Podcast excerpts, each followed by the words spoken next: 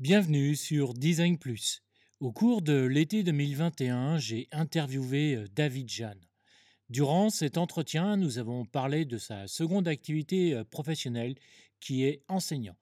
Depuis de nombreuses années, il enseigne euh, l'UX design un peu partout en France, comme il le dit. Et au fur et à mesure des années, il est arrivé à la conclusion que chaque designer senior devrait enseigner pour développer ses hard skills, ses soft skills et pour devenir un bon leader.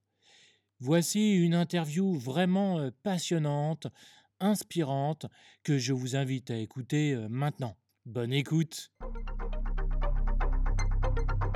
Je pense que le design doit être au service des utilisateurs tout en rapprochant les marques de leur public. Je suis euh, Laurent Galen, designer d'expérience depuis plus de 10 ans, spécialisé dans le design d'applications mobiles.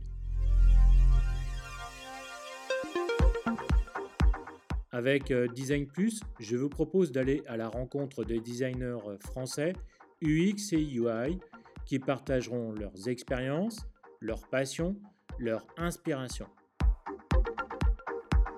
Ce podcast est disponible sur Apple Podcast, Spotify, Google Podcast, YouTube, encore et sur d'autres plateformes. Retrouvez la liste complète dans la description de chaque épisode. Bienvenue dans Design Plus. Aujourd'hui, euh, j'ai le plaisir euh, de recevoir euh, David. Bonjour David, comment vas-tu? Salut Laurent, bah écoute ça va, ça va bien. Un joli jour d'été euh, ici, euh, ici à Paris. Tout va bien et je suis, je suis très content d'être, d'être là avec toi. Eh bien merci. Euh, donc aujourd'hui nous allons parler d'enseignement, comment enseigner le, le, design UX pour soi et pour les autres. Mais avant de commencer, est-ce que tu pourrais te présenter auprès de nos auditeurs s'il te plaît? Bien sûr. Alors donc du coup moi ça fait 15 ans que je travaille, que je travaille en UX. Euh, j'avais commencé par un master en ergonomie, sociologie euh, des usages. Donc c'est ce qu'on appelle maintenant UX euh, design et, et UX research. Là maintenant je suis donc senior lead UX chez chez Mano Mano. Mais avant ça, j'ai bossé, j'ai bossé à pas mal d'endroits. J'ai commencé par par de l'agence. j'ai fait du jeu vidéo. J'ai travaillé sur sur des cockpits de voitures chez PSA. Euh, du programme de fidélité slash réseau social chez, euh, chez Ubisoft. Et j'ai fait pas mal de freelancing euh, aussi sur les, les 4-5 dernières années où j'ai travaillé dans, dans des labs dino.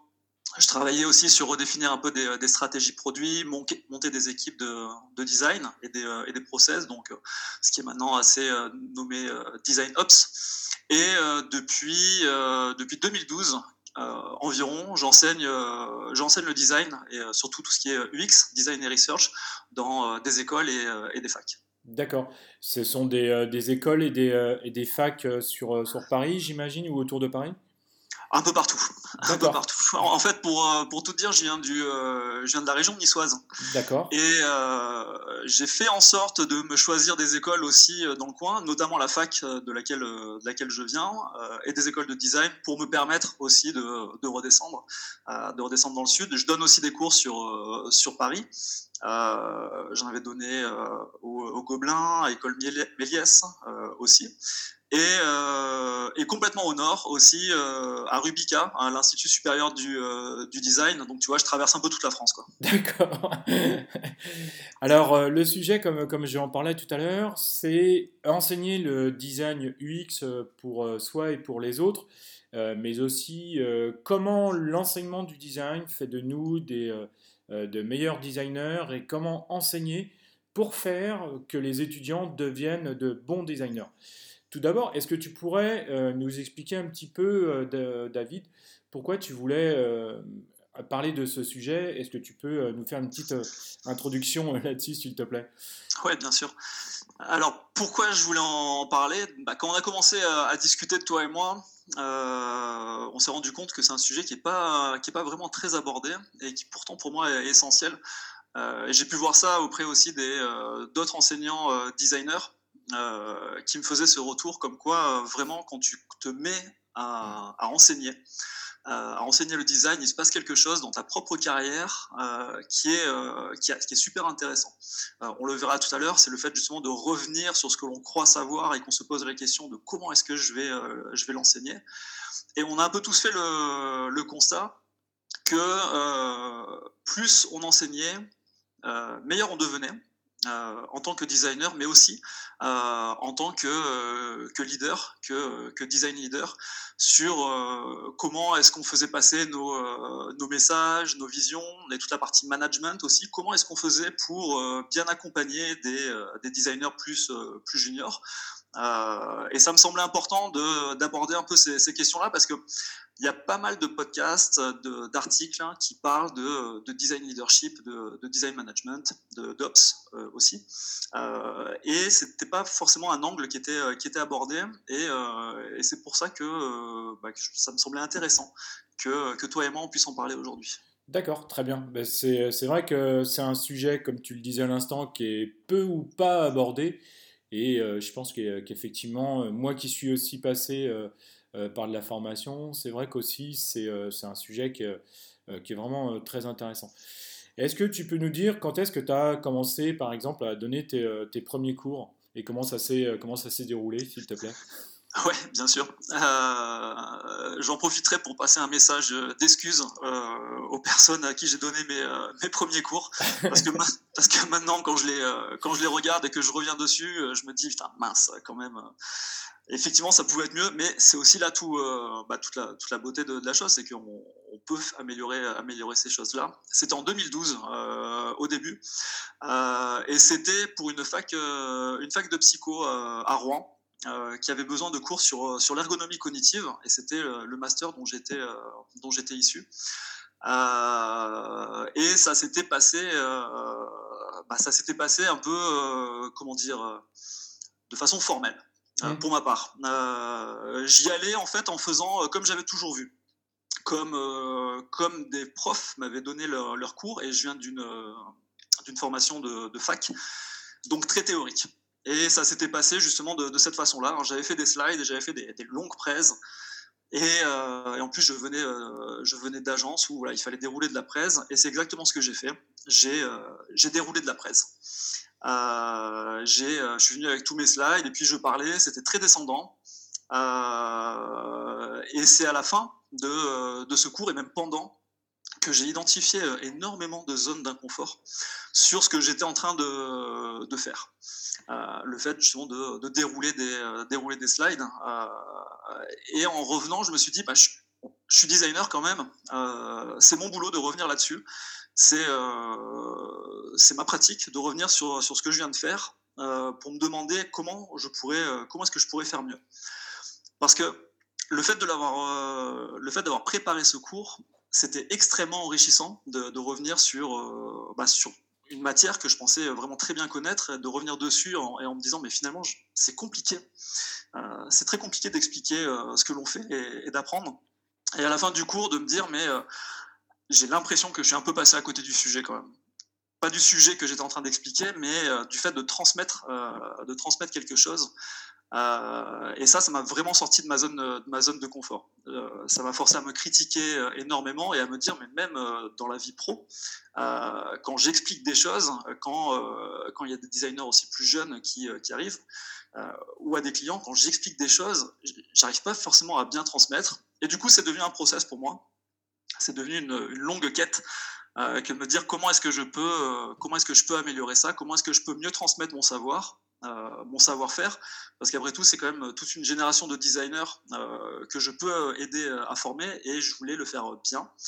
Donc j'ai continué, je me suis inscrit à, enfin j'ai proposé de donner d'autres cours dans d'autres écoles, dans d'autres facs et dans celle-là aussi, pour, bah, pour continuer à me challenger et forcément, bah, j'ai appris, euh, j'ai appris énormément de choses dont on va parler là dans l'heure, euh, dans l'heure qui vient. Quoi.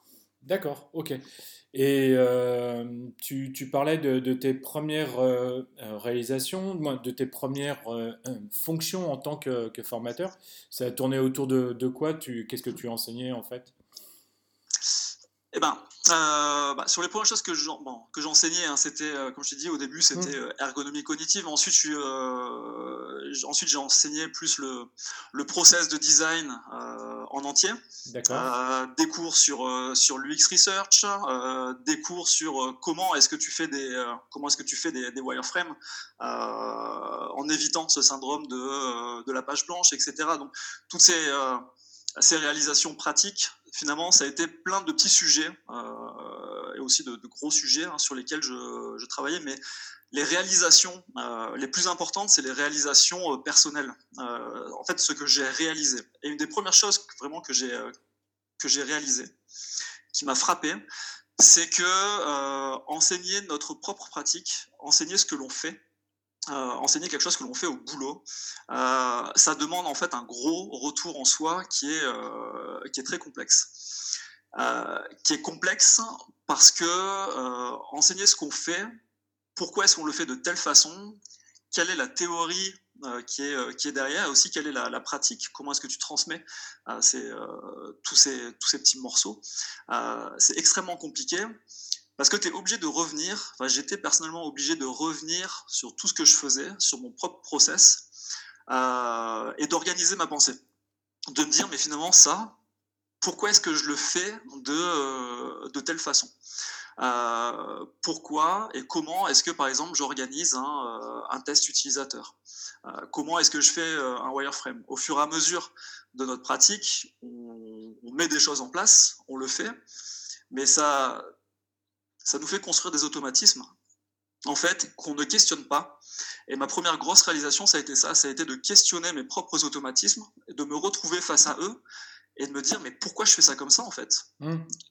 D'où ça vient? Euh, euh, Est-ce que c'est une bonne pratique aussi? Est-ce que je ne suis pas en train de me fourvoyer là depuis des années à faire les choses de, telle façon?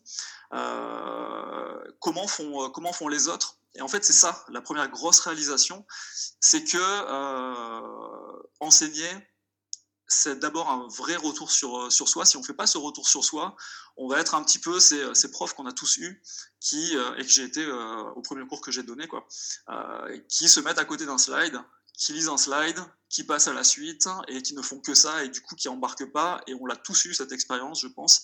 Et je pense qu'on est assez d'accord tous pour se dire que c'est des cours qu'on a eu beaucoup de mal à apprendre, beaucoup de mal à retenir, des cours où on a probablement piqué du nez. Euh, et pour moi, c'était hors de question de, de faire ça. D'accord, ok, très bien. Euh, David, est-ce que tu peux euh, me, me, dire, tout à l'heure tu, tu, commençais à en parler en fait, mais ce qui m'intéresserait de, de, savoir, c'est pourquoi à ton avis, c'est aussi difficile d'expliquer ce que l'on fait? Oui. En fait, euh, la vraie question, ouais, c'est euh, d'expliquer ce que l'on fait, mais, euh, mais d'enseigner ce que l'on fait et d'arriver à le transmettre pour que quelqu'un puisse ensuite le faire, le faire lui-même. Mmh. C'est ça vraiment qui est, qui est difficile. Et, et, pour que tu te rendes compte de, de pourquoi est-ce que c'est difficile, aussi de comment est-ce que est-ce que c'est difficile. Euh, si là maintenant je te demande par exemple de m'expliquer, comme si j'étais un débutant euh, total, euh, explique-moi Laurent, par exemple, comment, comment est-ce que tu prépares un atelier d'idéation? Oui, là d'emblée c'est effectivement difficile parce que je vais d'abord je vais d'abord être obligé de, de revenir sur, sur mon passé, sur mes expériences, de, euh, d'expliquer, de, de, rechercher d'abord comment moi euh, j'établis un atelier d'idéation, pourquoi je le fais et euh, avec quels outils je le fais, quels, quels sont les objectifs surtout de l'atelier, qu'est-ce qui doit en sortir de cet atelier. pour mais c'est vrai que ça peut être très ça peut être très long et même ça peut tenir en plusieurs pages effectivement je suis absolument d'accord oui et puis en plus là ce que tu m'as dit c'est vraiment des, des, gros blocs et dès que tu vas essayer de commencer dans le détail de ces gros blocs pour te dire, là, tu m'as dit par exemple, comment est-ce que je le, euh, je sais plus exactement ce que tu m'as dit, mais euh, comment est-ce ou définir les objectifs, oui. Voilà, rien que ça, par exemple, définir les objectifs, c'est un gros bloc, on sait qu'il faut le faire. Et dès que tu commences à te demander, mais ok, mais finalement, définir les objectifs, comment est-ce que je fais euh, Et finalement aussi, c'est quoi, c'est quoi un objectif? Mmh. Là, tu arrives à un niveau où tu es obligé de te poser énormément de questions. Et comme tu as dit, tu vas revenir sur ta pratique Et aussi, tu vas être obligé d'aller la confronter à, à, de la bibliographie, enfin à des articles, à des, à des personnes qui le font. Et il y a plein de points d'interrogation qui vont émerger à ce moment-là tu as plein de choses où tu vas te dire Ah, mais en fait, je ne me rendais pas compte que ça, je le faisais de façon purement, purement intuitive. Parce qu'en fait, plus tu le fais, plus tu te crées des, des automatismes. Mmh. Et c'est une façon c'est ça qui fait aussi qu'on est une espèce aussi, euh, aussi évoluée dans notre cognition. Euh, c'est que notre, notre, cerveau se construit plein de raccourcis, des automatismes, donc c'est tout ce qui est biais cognitif notamment. C'est ça qui nous permet d'être aussi performants, mais en fait, c'est aussi un gros piège. C'est que euh, on va se construire au fur et à mesure des, euh, blocs de connaissances qui vont venir euh, se mettre sur d'autres blocs. Euh, au début, par exemple, on a besoin de beaucoup d'accompagnement, beaucoup de théories, il faut qu'on nous montre les bases, qu'on nous les fasse pratiquer. Et dès que, dès que c'est bon, dès qu'on connaît, on, se le met comme si c'était bah, comme si c'était connu, et on, on transforme ça en compétences, en compétences qu'on arrive à appliquer. Et après, ces compétences, au début, enfin au début en tout cas, elles sont un peu difficile. On est, on est moyennement sûr.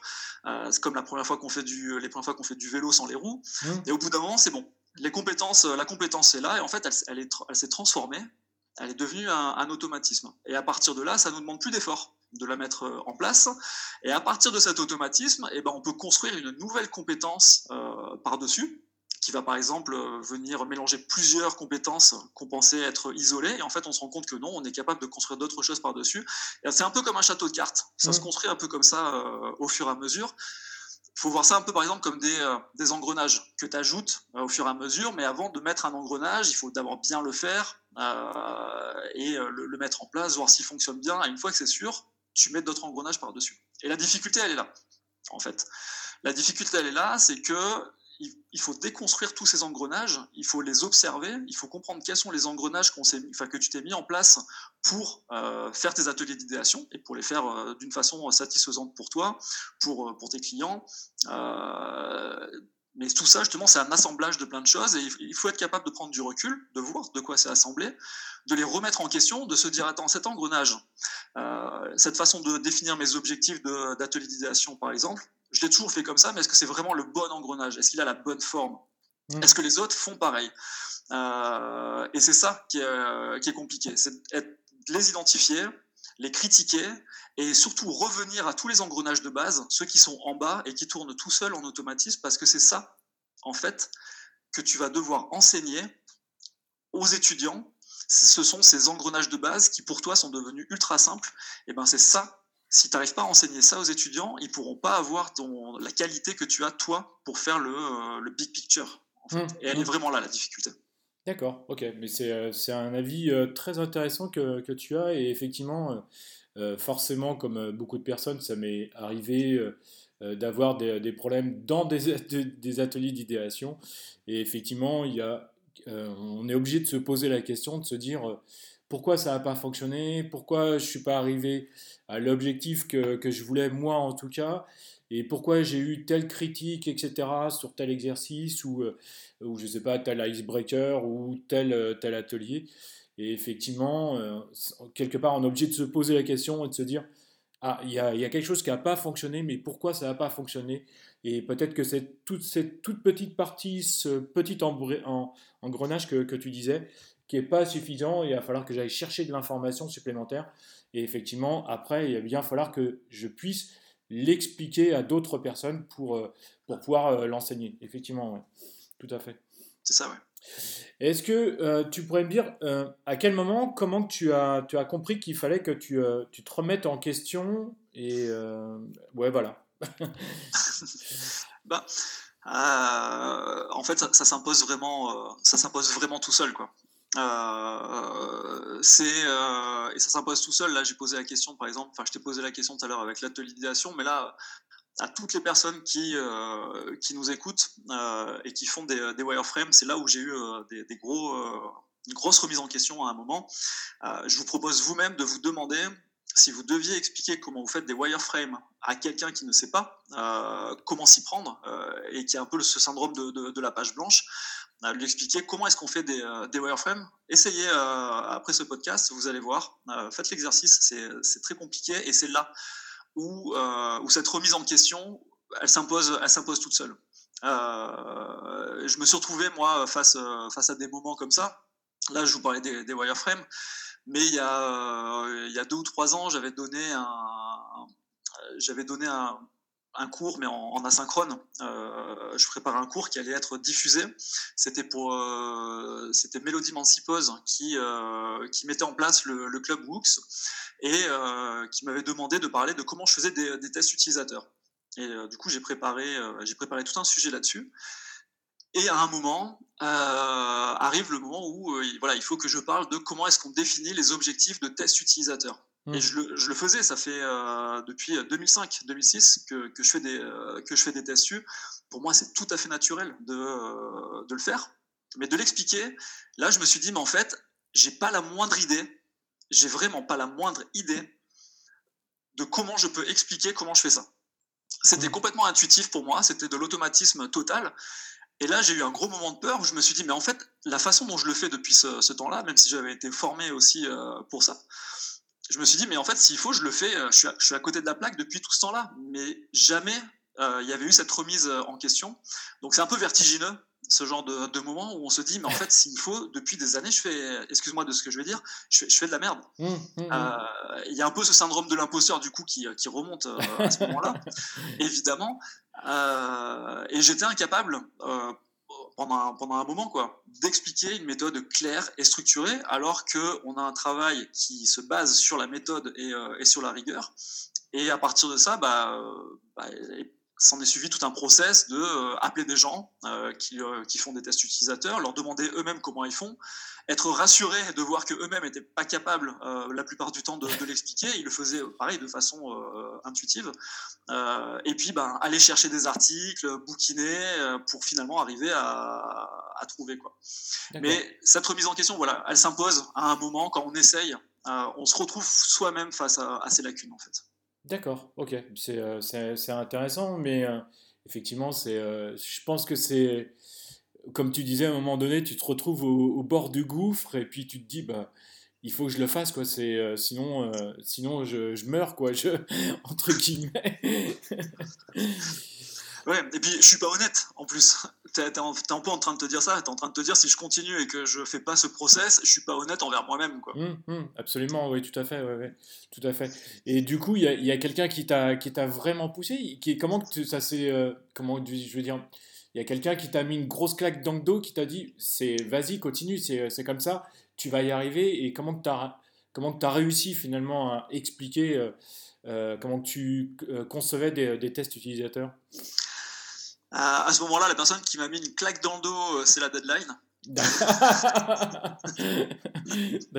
J'avais pas le choix. On avait, euh, on avait euh, bah voilà, un rendez-vous qui, qui, était pris pour, bah, pour faire cet, enregistrement et diffuser ce, ce, cours. Et je voulais pas avoir la facilité de lui dire non, non, on remet ça plus tard, je suis pas prêt. Donc, non, non, ce qui m'a mis une claque dans le dos, c'est de me dire encore une fois, c'est cette notion d'honnêteté envers soi-même et aussi envers les personnes avec qui on taffe, euh, de se dire je vais creuser, je vais, euh, je vais chercher. Et aussi le fait de voir que, comme je te dis, euh, il y a d'autres personnes autour de moi qui, qui, donnaient des cours et avec qui j'avais l'habitude aussi parfois de, de donner des, des cours, que j'ai appelés et ouais, qui, qui m'ont rassuré. Donc c'était pas tellement un gros coup dans le dos, c'était plutôt des gens qui me disent on est dans la même barque et c'est ça le process. D'accord. Et ça a été ça finalement aussi qui a amené sur une deuxième réalisation qui a été, euh, qui a été à partir de là justement, de, comme je disais, de, de se poser des questions, de retourner sur le banc de l'école en fait, euh, symboliquement, de redevenir un peu étudiant, euh, de reprendre des bouquins, de les ouvrir, de voir dans tous les articles de référence, enfin des blogs de référence sur ce sujet, donc bon, bah, forcément Nielsen Norman et ce genre de de, personnes qui diffusent de, la connaissance, mmh. de, de, reprendre un peu tout à zéro, quoi, euh, d'aller reprendre des cours euh, soi-même.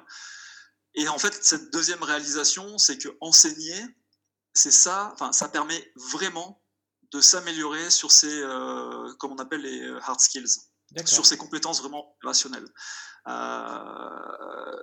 Une, un autre moment, par exemple, où j'ai eu une grosse réalisation comme ça, celle aussi qui m'a fait, euh, qui a été un peu vertigineuse, C'était sur un, cours sur l'UX Research. Mmh. Et comme je te dis, je sortais d'un master quand même, en, enfin qui enseignait de la, sociologie, sociologie des usages et psychologie appliquée à tout ça. Donc aussi comment est-ce qu'on va poser des questions aux gens pour identifier leurs besoins, leurs motivations, etc. Et X années après cette formation, donc après pas mal d'années d'expérience, je donne un cours sur, enfin je prépare un cours sur l'UX Research pour enseigner moi aussi ça. Et arrive le moment où, euh, où j'arrive au, moment où je dois expliquer, en préparant mon cours, qu'est-ce qu'un besoin? C'est quoi un besoin? On n'arrête pas d'en parler de ça dans, mmh. euh, tout le temps dans, quand on fait des... Euh, bah, quand on fait de la, de la, discovery, de la research, nos, nos, apps, nos features, etc., doivent résoudre des besoins. C'est bien beau, mais à un moment, tu te demandes c'est quoi un besoin? Comment je l'explique, un, besoin? Comment est-ce que je le rédige euh, un besoin? Euh, comment est-ce que je sais si euh, à un moment une chose est un besoin ou une motivation ou un pain point? C'est quoi le comportement qui va autour d'un besoin, etc. Et j'étais incapable, incapable de me dire, d'arriver à une définition précise de qu'est-ce qu'un besoin, alors que ça faisait des années que dans ma pratique, j'ai employé ce mot de façon tout à fait naturelle dans l'étape de, enfin, dans des réunions, etc. Mmh. Le besoin de l'utilisateur, etc. Et, euh, et c'est en, c'est en, alors que je pensais que ça allait être juste un simple cours, facile à donner. Pareil, c'est devenu une longue démarche pour moi-même comprendre qu'est-ce que c'est qu'un besoin. Et maintenant, c'est un, moi, j'ai mis en place tout un, tout un, tout un framework maintenant pour travailler là-dessus, suite à ce, à ce jour où je me suis dit, en fait, je suis incapable d'expliquer ce a un besoin. Donc, euh, la deuxième réalisation, c'est ça, c'est que le fait d'enseigner et de revenir soi-même sur nos propres lacunes, ça permet vraiment euh, de s'améliorer soi-même sur ses, euh, sur ses compétences. Quoi. Design Plus. D'accord, c'est vraiment intéressant parce que je me rends compte que euh, euh, moi, je ne mets pas de, framework derrière, mais euh, j'ai un peu la même démarche, effectivement, de me replonger dans des livres ou d'aller revoir des, émissions ou des vidéos que j'avais déjà vues. Et effectivement, je me, quand tu dis ça, je me, reconnais aussi. Je vois effectivement que j'ai aussi ce, ce, type de démarche et finalement, bah, je m'aperçois qu'on a, on a tous ce type de, de démarche. ouais, c'est ça. Mais en plus, quand tu te dis que tu vas devoir l'expliquer à, à potentiellement 20 personnes, euh, il y, y, a ce moment-là où tu dis j'ai pas envie d'avoir l'air con face à ces personnes. et à leur dire euh, en fait euh, je sais pas trop ce que je suis en train de vous enseigner là je, je, sais pas trop. Il y, a ce moment où en fait il est là aussi le coup de pied le coup de pied aux fesses. Hum, hum, absolument il faut il faut vraiment être faut être crédible en fait par rapport à ce que tu dis et par rapport à ce que tu annonces etc et je pense qu'il y, y a, une crédibilité et forcément, quand face à des, euh, à des jeunes, des étudiants, je pense que c'est vraiment très important d'avoir cette euh, crédibilité parce que tu euh, es quand même un référent, tu représentes pas, une entité, mais tu es quand même un référent quoi, par rapport à eux et c'est important de leur donner aussi des vraies valeurs et de, leur expliquer des véritables démarches aussi derrière. Oui, c'est ça. Euh, tout à l'heure, tu, euh, parlais que, euh, quand tu étais au bord du gouffre, je te parlais de la claque dans le dos. Est-ce que à ce moment-là, tu étais parti aussi prendre des, conseils auprès d'autres enseignants ou de formateurs plus aguerris, notamment par, exemple lorsque, tu as débuté tes, démarches de formateur, s'il te plaît? Bah, Ouais, c'est vrai que c'est une bonne question. Et comme je disais, il y a, des moments où, euh, où, je, où, je, passais des coups de fil à, mmh. des personnes qui formaient. Mais au début, en fait, euh, mon premier cours, euh, il m'a été confié par, par un ami qui est enseignant-chercheur en psychologie cognitive. il voulait justement que je vienne enseigner l'ergonomie cognitive.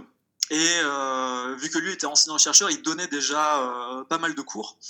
Et, euh, et à ce moment-là, je me suis posé avec lui et je lui ai fait part déjà de mon envie d'enseigner, de transmettre, et aussi de ma peur de lui dire, mais en fait, je sais pas comment faire. Quoi. Mmh. et là, c'est essentiel quand même de se poser avec quelqu'un qui qui s'y est déjà, qui s'est déjà frotté à ça. et ça peut être même juste contacter quelqu'un sur, sur LinkedIn hein, maintenant mm. et faire, faire un, Meet ou, ou, un Zoom vite fait pour avoir des astuces, pour qu'il nous montre comment est-ce qu'il a préparé tel ou tel cours, pourquoi est-ce qu'il a fait les choses de telle façon.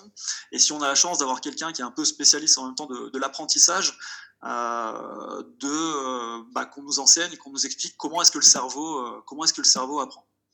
Et ensuite, donc le fait d'appeler d'autres personnes, donc ça c'était quelques années plus tard quand je donnais de plus en plus de cours, de voir un petit peu leurs pain points et quelles sont les difficultés qu'ils ont eues au fur et à mesure j'ai appris euh, un peu une façon de faire euh, qui est très générique et que finalement je change euh, et j'adapte à chaque, à chaque classe, à chaque cours.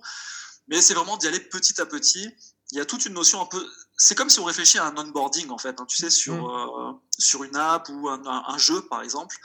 comment est-ce que petit à petit je, donne des choses à la personne?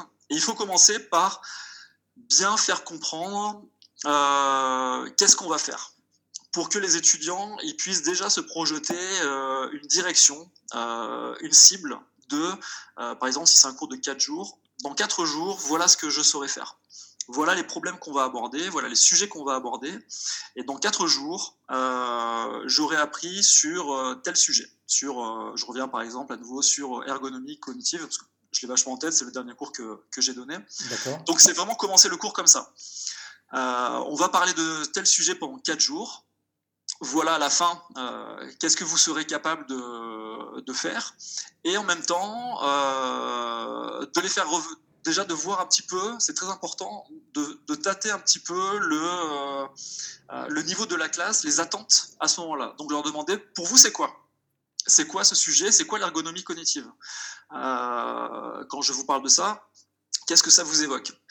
Et là, ça nous permet déjà de voir quelles sont leurs attentes, est leur, euh, quelles sont leurs connaissances un petit peu de, base. Et en même temps, ça permet aux personnes, aux étudiants, comme je te disais, de se projeter, euh, de eux-mêmes se poser la question, mais qu'est-ce que j'en sais finalement de ce sujet euh, à l'heure actuelle? Le fait de leur poser cette question, eux-mêmes, ils sont en train de réaliser leurs propres lacunes. Mmh. Si je demande à quelqu'un, c'est quoi pour toi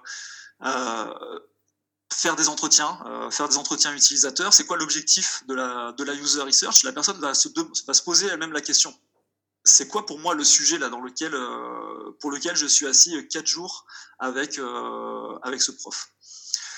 Donc ça c'est vraiment un, des premiers points de leur de leur expliquer ce qu'on va apprendre et de leur faire réaliser l'impact aussi du manque de connaissances. en leur demandant, jusque-là, vous avez eu, par exemple, des sujets d'études à faire sans avoir eu de cours jusque-là sur, euh, sur l'ergonomie d'interface ou sur la user research, en quoi est-ce que ça vous a impacté de ne pas savoir, de ne pas avoir de cours là-dessus? Là, de la même façon, la personne, elle identifie, l'étudiant, il, commence à identifier les trous euh, qu'il a, les manques, de, les manques de connaissances, et en fait, il, a, il y a une attente qui, qui se met en place à ce moment-là de venir combler ces trous de venir combler ces moments d'inconfort que, qu'ils ont eu euh, sur des sujets sur lesquels ils avaient travaillé précédemment, sur des projets où il leur manquait ce que tu vas leur, euh, leur apporter. Et c'est là, une fois, que, une fois que ça s'est mis en place, une fois qu'ils ont commencé à identifier, de leur faire verbaliser. Donc ça, c'est vraiment les, la première heure de cours, hein, quasiment, euh, que je suis en train de, de, te dire comment je la fais. Mmh. Leur faire exprimer leurs attentes leur dire bon maintenant on va, vous savez qu'on va parler de ça, vous avez eu des problèmes parce que jusqu'à présent vous ne connaissiez pas ça. Du coup maintenant c'est quoi vos attentes pour les 4 jours, 5 jours qu'on va euh, qu'on va passer ensemble? Et le fait qu'ils mettent des attentes, ça les motive. Hmm. Ils, se disent ouais en fait je suis pas assis ici pour rien, j'ai moi-même des attentes. Euh, du coup voilà avec quoi j'espère sortir de ces X jours. Euh, et en même temps toi en tant que prof, ça permet vraiment de voir euh, si le cours que tu vas faire correspond bien euh, à ses attentes aussi. Euh, et c'est là où être prof aussi, ça demande beaucoup d'agilité. C'est que régulièrement, il faut checker avec, la, classe pour voir si, ce que tu fais correspond bien encore à leurs attentes ou pas. Et il faut être capable aussi de, de corriger le tir, Donc parfois, pareil, c'est un peu flippant parce que tu te rends compte que tu es un peu à côté de la plaque et il faut pouvoir, comme je dis, corriger le tir rapidement. mais c'est ça aussi qui fait que bah, la personne voit que tu maîtrises ton sujet et en même temps, toi, ça te permet de savoir à quel point tu le maîtrises vraiment. Donc ça, ça, veut dire que, en gros, là, tu es en train de nous donner une méthode, comment toi tu, tu fais.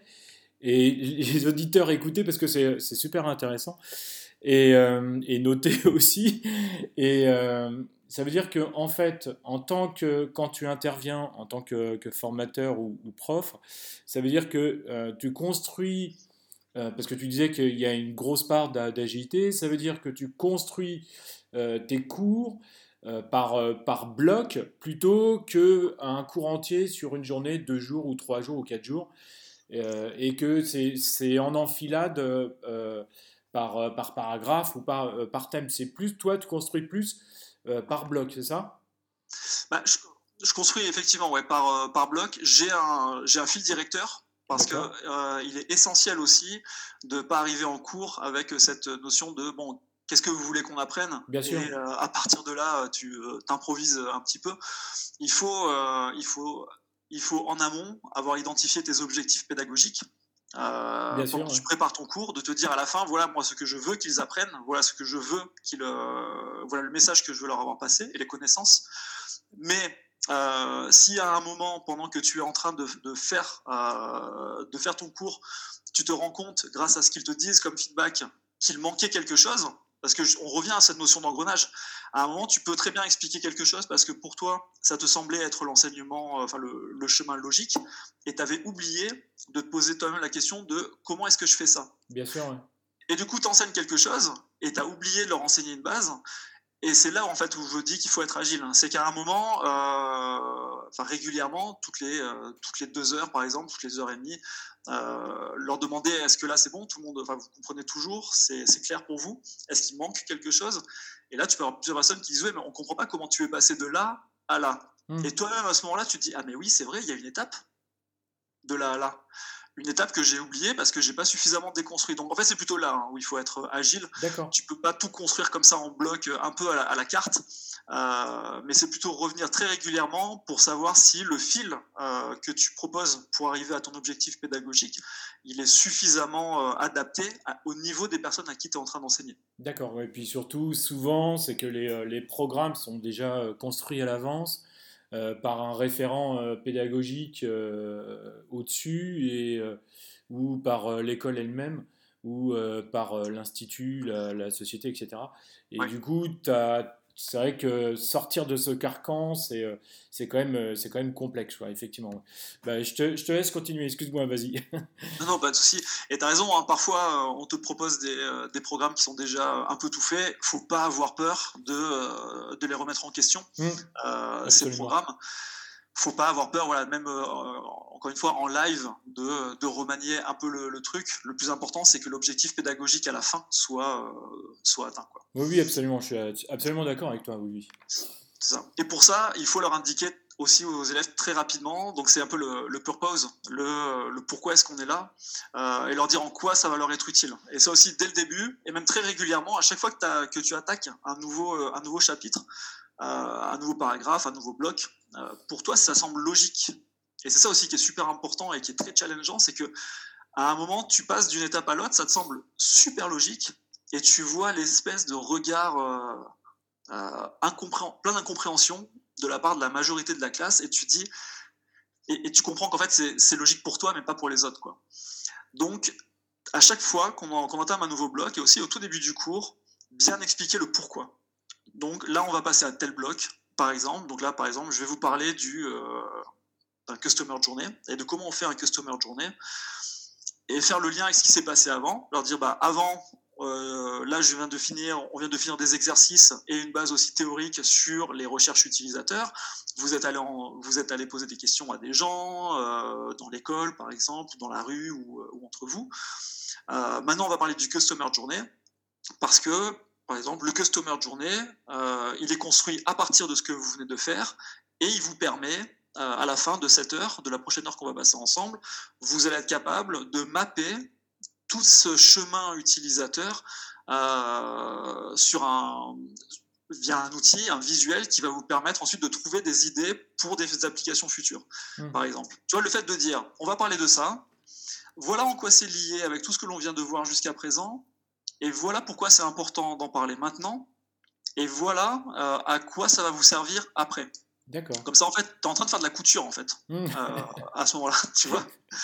Et tu es obligé, parce que sinon, le, cerveau, euh, tu lui dis, voilà, maintenant, on va parler du customer de journée. Si tu si tu dis pas en quoi c'est lié avec le, reste, bah pour lui, il ouvre juste une autre case, un autre tiroir dans un meuble, parfois qui a rien à voir dans, voilà, dans, le cerveau. Quoi. Mmh. Alors qu'en fait, ces deux meubles et ces deux tiroirs, tu voudrais qu'ils soient l'un à côté de l'autre. Si tu expliques pas pourquoi ils sont ensemble, bah, ça va, ça va pas se faire tout seul. Quoi. Ouais, bien sûr, tout à fait, d'accord. Voilà. Et ensuite, à chaque étape que tu, euh, que tu donnes, euh, comme ça, on commence, enfin moi ce que je fais généralement, c'est commencer par une, très légère base de théorie, faire un exercice rapide pour que les, pour que les étudiants aussi soient eux-mêmes en position d'inconfort et qu'ils se rendent compte aussi de ce qu'ils ne maîtrisent pas.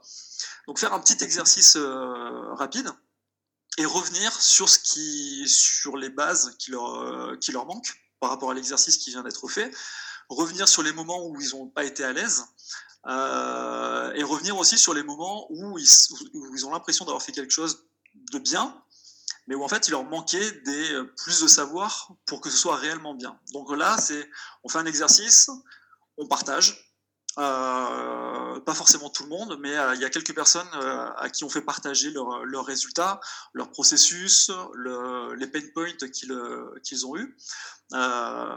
et à partir de, ce qui émerge, donc des, erreurs normales hein, qui ont été mmh. faites, des doutes et des inconforts, et ben là, on ramène à nouveau de la théorie pour combler cet inconfort, pour le, pour le remplacer par, de, par ce qui manquait, pour donner plus de confort. Et à partir de là, on refait un exercice plus compliqué, plus long, parce que là, les personnes ont mis, ont mis les mains dans le cambouis, euh, on leur a apporté ce qui leur manquait, et là, ils peuvent faire un exercice plus compliqué, et à chaque fois, on fait encore réagir, on accompagne, euh, et on peut passer au bloc suivant. Et en fait, on répète, euh, je répète un peu le, même processus. D'accord, c'est super intéressant. Et donc, ce, ce, framework, comme tu disais tout à l'heure, tu l'appliques depuis, depuis quelle année ou depuis quand?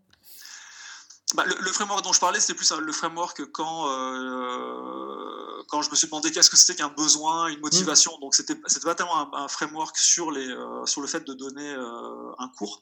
En revanche, là, ce, processus, comme je te dis, il est très générique dans la façon dont là je te l'explique. parce que je, le modifie et je le réadapte à chaque, à chaque cours. Et ça, c'est quelque chose que je.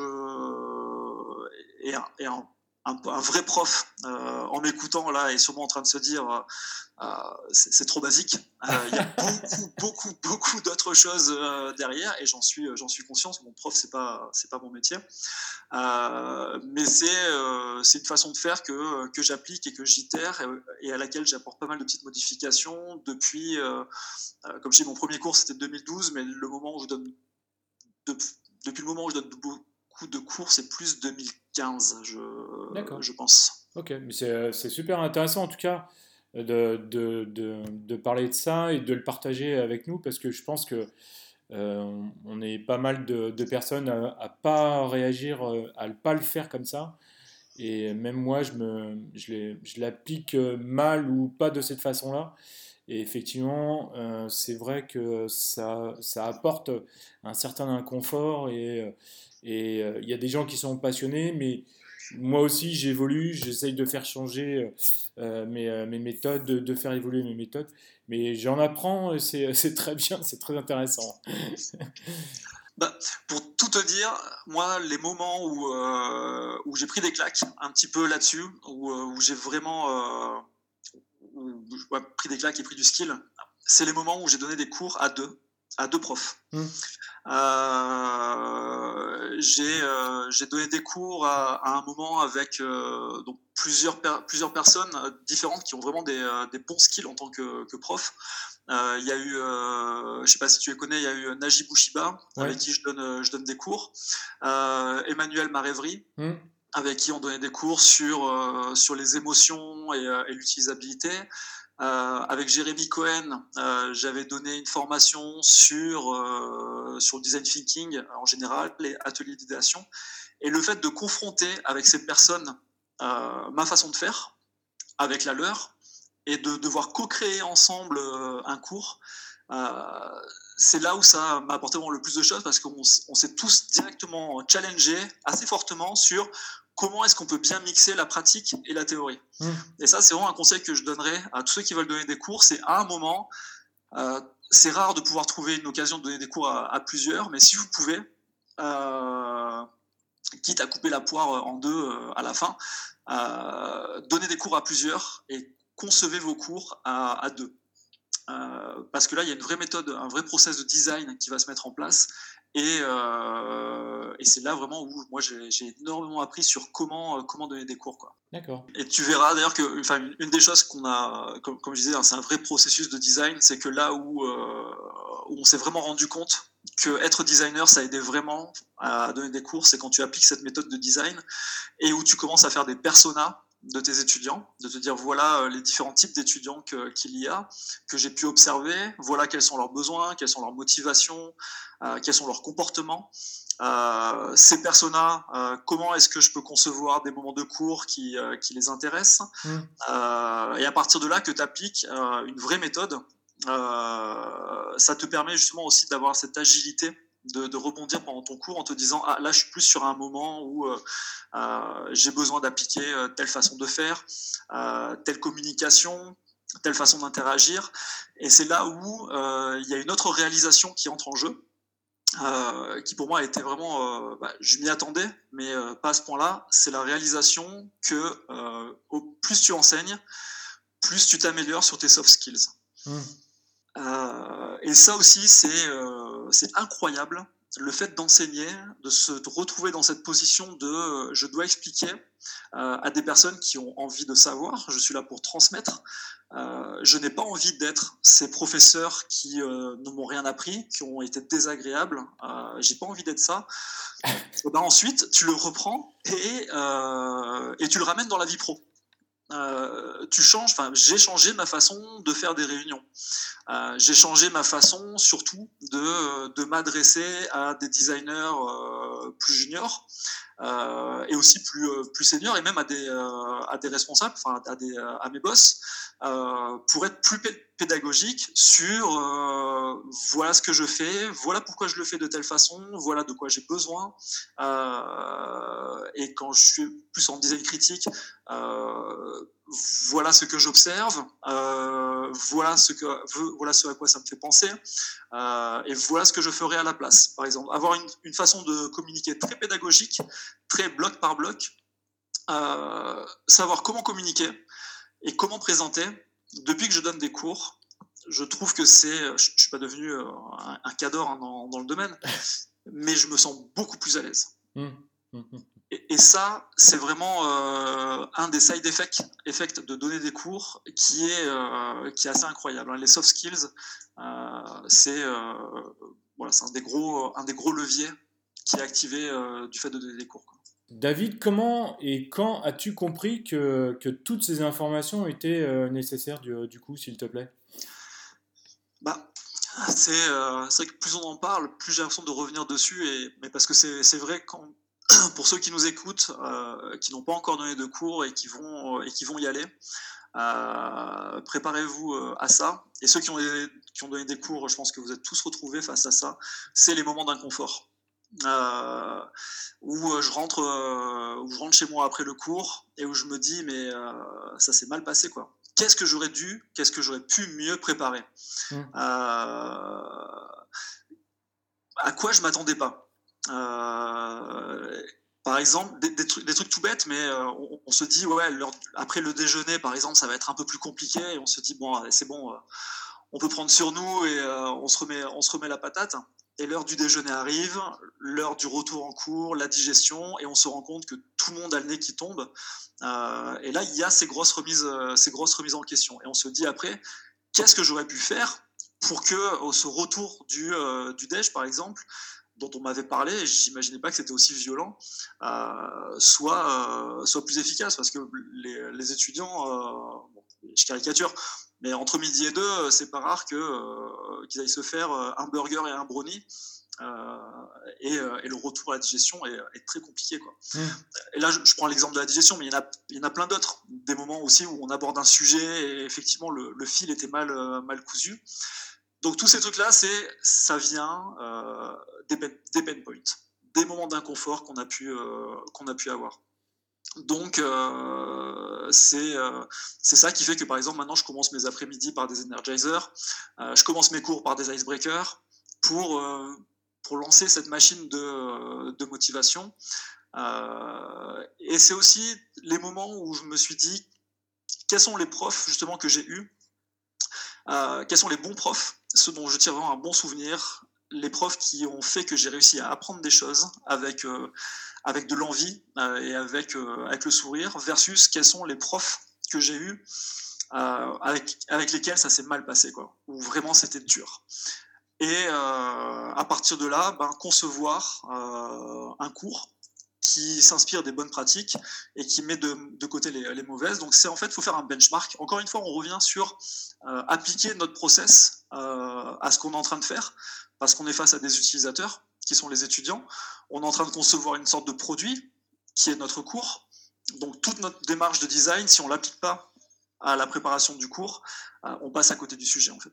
Comme, je disais, hein, c'est un vrai processus de design. C'est que là où on s'est vraiment rendu compte que être designer, ça aidait vraiment à donner des cours, c'est quand tu appliques cette méthode de design et où tu commences à faire des personas de tes étudiants, de te dire voilà euh, les différents types d'étudiants qu'il y a, que j'ai pu observer, voilà quels sont leurs besoins, quelles sont leurs motivations, euh, quels sont leurs comportements.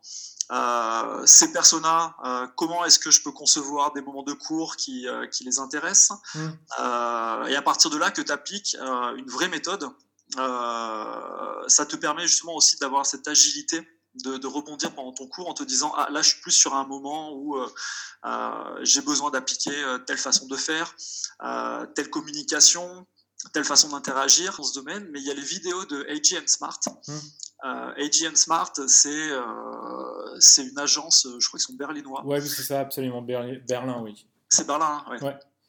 Et ils font des super vidéos autour, euh, autour des design sprints. Ils en ont fait beaucoup. Et ils ont fait, peut-être d'autres, d'autres sujets. Mais dans leur façon de, euh, de montrer comment est-ce que tu embarques euh, les personnes pendant un sprint, comment est-ce que tu donnes du, du rythme, euh, comment est-ce que tu remotives, comment est-ce que tu arrives à bien canaliser lorsqu'il y a un exercice un peu compliqué euh, à faire, eh ben, euh, je me suis retrouvé à appliquer énormément de leurs conseils euh, pendant la conception et pendant la réalisation de, mes cours. Donc, Edgy and Smart, curieusement, m'a beaucoup, m'a beaucoup aidé. Et si j'y réfléchis, je pense que aussi il y a une part de, il y a une part de Robin Williams dans le cercle des poètes disparus, où euh, à un moment, euh, je suis parti de ces gens qui se sont dit ah, j'aimerais trop avoir un prof comme lui, quoi, ça serait trop génial. j'essaye d'être un peu, parfois, comme euh, d'être un peu comme ça, quoi. D'accord. Donc tu regardes encore souvent le cercle des poètes disparus pour pour t'inspirer de Robin Williams, c'est ça? Maintenant que tu dis ça, il faudrait peut-être que je le regarde parce que je pense que la dernière fois que je l'ai vu, ça devait être il y a, une vingtaine d'années. Donc c'est un souvenir que je me garde et je vais peut-être le regarder prochainement, tu vois. Alors tout à l'heure, c'était intéressant parce que tu disais que euh, de, remettre ton process euh, en cause, euh, ça, pardon, ça t'avait fait travailler sur tes, hard skills et puis aussi sur, sur tes soft skills. Et je voudrais savoir en quoi cela t'a aidé dans, dans, ta vie pro et perso. Tout à l'heure, tu commençais un petit peu euh, à en parler, s'il te plaît Ouais, c'est vrai que, comme je disais, ouais, c'est un, très bon rebond parce que le, fait d'enseigner, euh, ça a apporté beaucoup de choses hors de, euh, hors de la salle de cours. Mmh. et comme je te disais, notamment quand je présente des sujets en réunion, comment est-ce que je peux faire pour susciter, pour susciter l'intérêt et comment est-ce que je peux faire pour apporter des blocs de connaissances pour apporter un peu aussi les personnes là où j'ai envie de, euh, de, les apporter. Il y a des moments où je sais qu'il va y avoir des réunions euh, un peu compliquées euh, ou alors où je suis face à des personnes qui n'ont pas notre connaissance en design, il faut que je leur apporte suffisamment de choses pour qu'ils adhèrent à notre, euh, à notre façon de faire. Et dans ce cas-là, je me dis, c'est pas qu'ils sont volontairement contre nous, c'est il leur manque des blocs de connaissances. Mmh. et à partir de ça, comment est-ce que ces blocs de connaissances, j'arrive à identifier lesquels il manque à ces personnes, et d'une façon ou d'une autre, par des, présentations ou par des questions que je vais leur poser pour les faire eux-mêmes refléter sur leur propre manque de connaissances. Comment est-ce que j'arrive à leur apporter euh, la réalisation qu'il y a des choses qu'ils ne connaissent pas, que nous, euh, designers, on les connaît, et que du coup, on peut les aider, on peut les accompagner euh, là-dessus. par exemple, une fois, là, c'était dans, c'était pour une banque, et il fallait que je présente à, à, pas mal de PO et de PM euh, une user research, euh, alors qu'ils n'étaient pas convaincus du bénéfice de, de, la user research. Ils étaient encore très sur euh, on connaît nos utilisateurs, j'ai vu des études, j'ai lu un sondage, etc. Mmh. et finalement, j'ai suivi un peu le process que je mettais en place pendant un cours où je leur où j'orientais en fait tout le discours sur sur les choses qu'ils ne savaient pas et sur les choses qu'ils ne, qu'ils ne comprenaient pas, de façon à faire émerger un maximum de doutes euh, en eux, en leur demandant, euh, en leur demandant justement comment est-ce qu'ils pouvaient être sûrs de, telle ou telle chose, euh, en leur demandant de me parler de, de leur utilisateur, en me demandant de, enfin en leur demandant de me parler de, de sociologie, de psychologie, enfin, bah, ça paraît un peu bateau quand je le dis comme ça, mais tous ces blocs de connaissances qu'ils n'avaient pas, je les questionnais euh, là-dessus au travers d'une présentation qui présentait des résultats de user research euh, et qui mettait le doigt sur les choses que eux-mêmes ne, euh, ne, savaient pas. il faudrait que faudrait qu'on puisse dérouler un peu la, présentation et que j'explique pour qu'on puisse aller, aller, plus loin. Mais en gros, c'était vraiment comment est-ce que je construis un cours. Je prends cette méthode, je l'applique à CPO et CPM. Pour leur apporter la connaissance tout en, le, tout en les rendant un peu euh, pas sûrs, euh, tout en les faisant douter de tout ce qu'ils, tout ce qu'ils pensaient savoir euh, à ce moment-là. Et le fait justement d'avoir appris un peu en, communication, d'avoir, de savoir comment, comment les intriguer, à quel moment faire des pauses, euh, bah, ça a vachement servi, euh, notamment dans cette présentation-là, qui était il y, a, euh, il, y a, il y a cinq ans. Et c'est un process maintenant que j'applique assez régulièrement et qui marche plutôt bien pour savoir comment présenter, comment communiquer des choses et comment faire comprendre aux gens que chacun finalement a bien son métier et qu'ils ont besoin de nous pour les aider parce qu'en fait ils ne savent pas eux-mêmes. D'accord. Et dans la vie perso, bon, de même façon, dans la vie perso, ça m'a beaucoup aidé sur tout ce qui est, sur tout ce qui est communication. Euh, tout ce que communication aussi en, couple. Euh, quel est, le, quel, est le, euh, quel est le sujet? Comment est-ce qu'on en arrive là? Quelles sont les bases? Ok, maintenant de quoi est-ce qu'on a besoin pour aller, pour aller plus loin? Avec des amis, les discussions avec les parents, ce genre de choses. ça, a beaucoup, ça a beaucoup aidé sur, sur la communication. D'accord, ok, très bien. Et finalement, euh, avec tout ce que j'étais en train de te dire, ça me fait réaliser qu'il y il y a vraiment un énorme sujet qui vient avec, euh, avec le fait d'enseigner. Il y a un gros sujet, euh, j'en parlais tout à l'heure avec le fait d'accompagner plus des, des juniors, d'autres designers, d'autres équipes. et en même temps, là, je te parlais des PO, des PM. Et il y a, y a une une réalisation suivante qui, euh, qui, émerge assez naturellement au fur et à mesure qu'on donne des cours, qu'on enseigne, qu'on fait cet effort de revenir sur, euh, ce qu'on pense savoir et de comment on va l'expliquer, c'est que euh, cette quatrième réalisation, c'est que plus on transmet, plus on arrive à bien transmettre, plus on devient un bon leader. Alors je dis pas que je suis euh, euh, que je suis déjà un, bon leader, mais euh, ou, et ou un, bon manager, mais je me sens beaucoup plus à l'aise, en tout cas, notamment du fait de, de donner ces cours, de régulièrement à me demander comment est-ce que je peux embarquer ces personnes-là pour leur faire apprendre des, des choses par, par eux-mêmes, plutôt que de façon complètement descendante. comment est-ce que je peux les aider à construire leurs propres connaissances et comment est-ce que je peux les accompagner? J'ai mis ça en place forcément de façon assez naturelle avec les personnes avec qui je travaillais donc des personnes de, mon équipe et d'autres euh, et d'autres équipes. Et, euh, et, je trouve que c'est peut-être pas essentiel, parce que je pense qu'il y a des, il y a des leaders et managers qui n'ont jamais donné de cours et qui sont très bons. En tout cas, moi personnellement, ça m'a aidé à être beaucoup plus à l'aise et j'ai l'impression euh, que les personnes avec qui je suis reconnaissent des bienfaits qui viennent justement du fait que je donne des, cours en fait. D'accord. Est-ce que euh, ça t'arrive souvent que les élèves aujourd'hui euh, viennent te, remercier par rapport euh, au passé ou à tes débuts? Plus souvent maintenant, oui.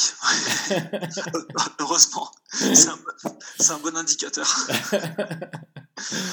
Mais ouais, au début c'était, début c'était un peu plus, un peu plus rare. Maintenant, ça m'arrive vraiment, vraiment souvent et je suis vraiment très content de ça. C'est aussi vraiment très satisfaisant euh, maintenant, quasiment à la fin de, chaque cours, euh, j'ai euh, un ou plusieurs étudiants qui, bah, qui viennent m'en parler, qui viennent me dire que ils, ont, ils ont réussi à bien apprendre, qu'ils sont contents. en fait, ce qui fait vraiment la différence, je trouve, c'est plus je donne des cours où en fait, j'adore mon métier. Tu vois je kiffe mon, métier. Et c'est ça aussi que je veux transmettre dans mes cours. Mmh. Euh, et donc, je m'implique beaucoup euh, quand, je donne, euh, quand je donne cours et je pense que ça se voit. Et je pense que c'est vraiment quelque chose qui fait que tu arrives à transmettre beaucoup plus facilement. Quand tu es passionné par ce que tu fais, par le fait de transmettre aussi, que tu aimes ton métier et que tu aimes le fait d'avoir des étudiants face à toi et que de façon tout à fait honnête, tu as envie de leur, de leur enseigner des choses, ils le sentent. L'apprentissage aussi se fait beaucoup mieux. Euh, et à partir de là, c'est là où j'ai vraiment le plus de retours sur, euh, bah, comme quoi c'est un cours qui était agréable, c'est un cours où on a fait des choses, où on a euh, appris. donc dès que je mets vraiment de l'énergie à transmettre des, des choses et que je prends du temps avec les, avec les élèves et aussi avec ceux qui sont en difficulté, c'est là où, où, ouais, où j'ai des, des, retours assez, assez positifs. Ouais. D'accord, bah, c'est super. Design Plus. Et, euh, et que fais-tu alors avec euh, les étudiants qui ont euh, le plus de, de difficultés alors? Ça, c'est toujours compliqué. euh, et c'est là où je pense qu'il y a une vraie différence entre voilà, quelqu'un qui est, euh, qui est un vrai prof, euh, qui a suivi des, des, formations en pédagogie, etc., et des personnes comme moi, mmh. où on n'a pas forcément eu ça, mais quand même au fur et à mesure, je me suis dit qu'il fallait pas que je laisse tomber ces élèves qui, qui à un moment n'arrivent pas forcément à suivre. Et puis là, il y a aussi beaucoup de, de retours sur soi-même. Mmh. Finalement, est-ce que je suis suffisamment intéressant? Est-ce que mon cours est intéressant? Euh, Mais ce que je fais, euh, en tout cas, euh, déjà, c'est évidemment de, de demander régulièrement si les points qu'on vient d'aborder, l'exercice qu'on vient de faire, si les choses sont claires. si, si les gens ont, ont bien compris euh, est-ce qu'il y, a est qu'il y a quelque chose qui n'est pas, qui est pas clair? Est-ce qu'il y, est qu'il y, a des incompréhensions? Et s'il y en a, euh, la première chose que je fais quand quelqu'un me lève une incompréhension, c'est euh, de demander si quelqu'un d'autre qui a bien compris veut bien lui veut bien expliquer à la personne et à, et à toute la classe mmh. aussi. Comme ça, je peux en même temps jauger le niveau de, de compréhension et ensuite, bien sûr, par rapport à ce qui va être apporté, parce que généralement, il y a toujours il y a toujours une ou deux personnes qui sont OK pour, euh, pour, pour, expliquer. Euh, et par rapport à ça, ensuite, j'apporte euh, encore plus de plus d'éléments pour combler pour combler le manque de compréhension et pour combler ce que la personne a pu apporter. Quand je vois vraiment une difficulté, si je vois quelqu'un qui lâche, alors que la personne était impliquée, quand il a ce fameux le regard perdu de, de l'incompréhension mmh. totale, j'hésite pas à le dire.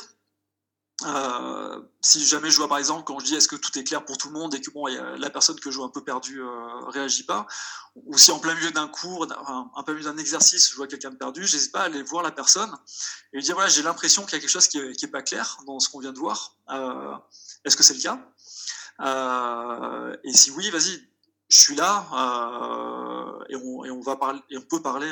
tu peux me poser la question qu'est-ce qui est qu'est-ce qui est pas clair Comment est-ce que je peux t'aider? On a le temps. Et même si c'est avec toute la classe, euh, j'hésite pas de temps en temps à arrêter pour, euh, pour prendre du temps avec une personne. Et je vois en plus avec le temps que ça aide aussi forcément euh, les autres. Donc je vais voir les personnes qui sont en difficulté. Euh, j'essaie bien sûr de pas l'afficher, comme, comme on dit, de pas l'afficher face, mmh. face à tout le monde. Quoi. mais il faut que je montre que ma disponibilité, elle est complète. Euh, et que c'est tout à fait normal à un moment de ne pas comprendre, parce qu'ils ne sont pas pros dans, dans, ce sujet, sinon ils ne prendraient pas de, de cours. Donc dès le début aussi, je leur dis ça. Euh, S'il y a une incompréhension, euh, ça va être, enfin, il y aura des incompréhensions, c'est tout à fait normal. Et à ce moment-là, ma, ma, dispo, elle est complète. Euh, c'est bien écouter la personne, bien lui poser des questions, reformuler son problème pour être sûr de bien, euh, de bien l'avoir compris, euh, rassurer la, classe et la personne, puis revenir sur ce qui n'a pas été compris, généralement en essayant de l'expliquer d'une autre façon, et surtout en, en, là où je vois que ça marche beaucoup, c'est de ne pas rester dans le théorique à ce moment-là, mais de lui faire un retour, moi, d'expérience, sur un moment où le sujet qu'il n'a pas compris, je l'ai expérimenté, et en lui donnant un cas vraiment concret, euh, plutôt que rester sur de la théorie un petit peu trop euh, stratosphérique. D'accord, ok.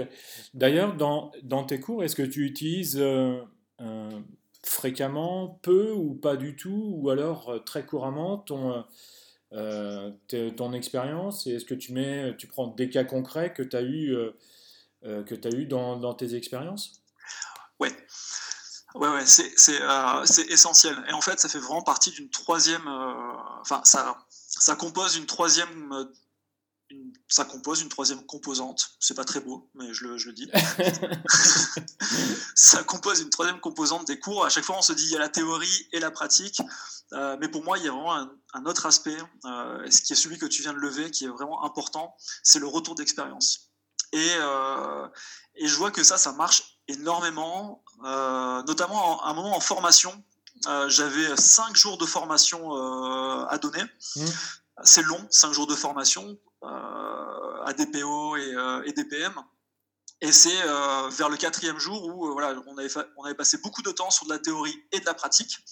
Donc, euh, on abordait des sujets, on les mettait en pratique, on partait dans la rue, on interrogeait des gens, on générait des idées, euh, on parlait ensuite de, du fonctionnement du cerveau, etc., etc. Et au quatrième jour, ils m'ont dit, OK, euh, on est à fond, on à fond dedans, on comprend bien tout ça, mais là, aujourd'hui, on a besoin que tu nous montres du, toi, concrètement, comment ça s'est passé, tout ce que tu viens de nous montrer. Et je pensais pas que ça allait marcher à ce point-là. Je leur ai on a pris du temps, j'ai ressorti des vieux livrables que, euh, que j'avais, mmh. euh, et on est passé dessus intégralement.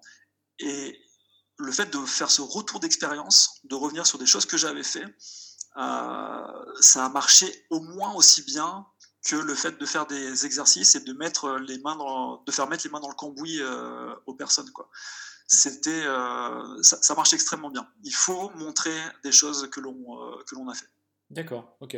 C'est pas donc c'est donc toi tu dis que c'est pas juste euh, euh, parler de son expérience, mais c'est aussi montrer des, euh, des livrables, des, des, des, véritables sujets sur lesquels on a travaillé quoi. Ouais, parce que en fait quand tu fais ça, sais, euh, je disais au début, euh, il faut projeter, il faut que les personnes arrivent à se projeter sur, à la fin, qu'est-ce que ce cours ou qu'est-ce que cette formation va leur, euh, va leur apporter. Absolument, oui. Et, et, si, voilà, si toi, tu es en train de. si tu es sur un gros sujet, par exemple, sur les wireframes ou la UI, et que, après leur avoir parlé de la théorie, de la pratique, tu sors toi-même ton Figma et tu leur montres, voilà, ça c'est mon Figma. sur un sujet sur lequel je suis en train de travailler, par exemple. Mmh. Euh, voilà comment j'en suis arrivé là. Euh, voilà les composants, comment, euh, comment est-ce que je les ai faits. Tenez, je vous montre celui-ci en particulier. il est fait comme ci, comme ça, parce que pour telle et telle raison. Et bien là, la personne, pareil, elle arrive à se projeter dans, ici il y avait le cas d'un Figma par exemple, mmh. elle arrive à se projeter dans, ah mais voilà à quoi ça ressemble à la fin, un wireframe ou, ou un proto avec la UI complète. Voilà mmh. vraiment à quoi je dois euh, arriver euh, à la fin. Euh, pareil, si tu es sur de la research, si si tu parles de comment est-ce qu'on définit les objectifs, comment est-ce qu'on conçoit un, un guide, un guide d'entretien, et qu'à la fin tu leur montres un vrai guide d'entretien sur lequel tu sur lequel as travaillé et dont tu t'es servi, elles arrivent de suite. Enfin, c'est concret. Elles voient concrètement à quoi ça doit ressembler à la fin. Alors, elle voit le tien, elle voit pas 20 guides d'entretien de 20 personnes différentes, donc mmh. ça reste toujours un peu biaisé, mais au moins, euh, je trouve que ça, met un, ça, leur permet de mettre un pied supplémentaire vers euh, quelque chose qui leur permettra d'être directement euh, actionnable. D'accord, ok, mais c'est intéressant. D'accord, merci. Tout à l'heure, tu parlais des, du, du lead UX, etc. est-ce que est-ce que cette expérience, en fait, t'a apporté sur pour être pour être Tout à l'heure, tu, tu, le disais que ça, il y, ait plus de compétences, de compréhension, de, euh, de valeur, etc., de valorisation aussi. Est-ce que tu peux nous en parler un peu plus, s'il te plaît? Ouais, absolument, ouais. Euh, alors bon, je regarde de plus en enfin, je regarde pas mal de vidéos sur euh, aussi tout ce qui est design leadership, UX leadership, design management. Il y a énormément de façons de faire. J'ai limite envie de dire qu'il y a une façon de faire euh, par, euh, par UX euh, Leader, mais il y a quand même des composantes qui, qui reviennent. Et, et, moi, par rapport à, au fait de donner des cours, les, les composants sur lesquels ça m'a vraiment, ça m'a vraiment aidé, le fait d'enseigner, pour mmh. le, le, lead et le management, c'est, comme je te disais tout à l'heure, un des gros trucs, c'est savoir communiquer.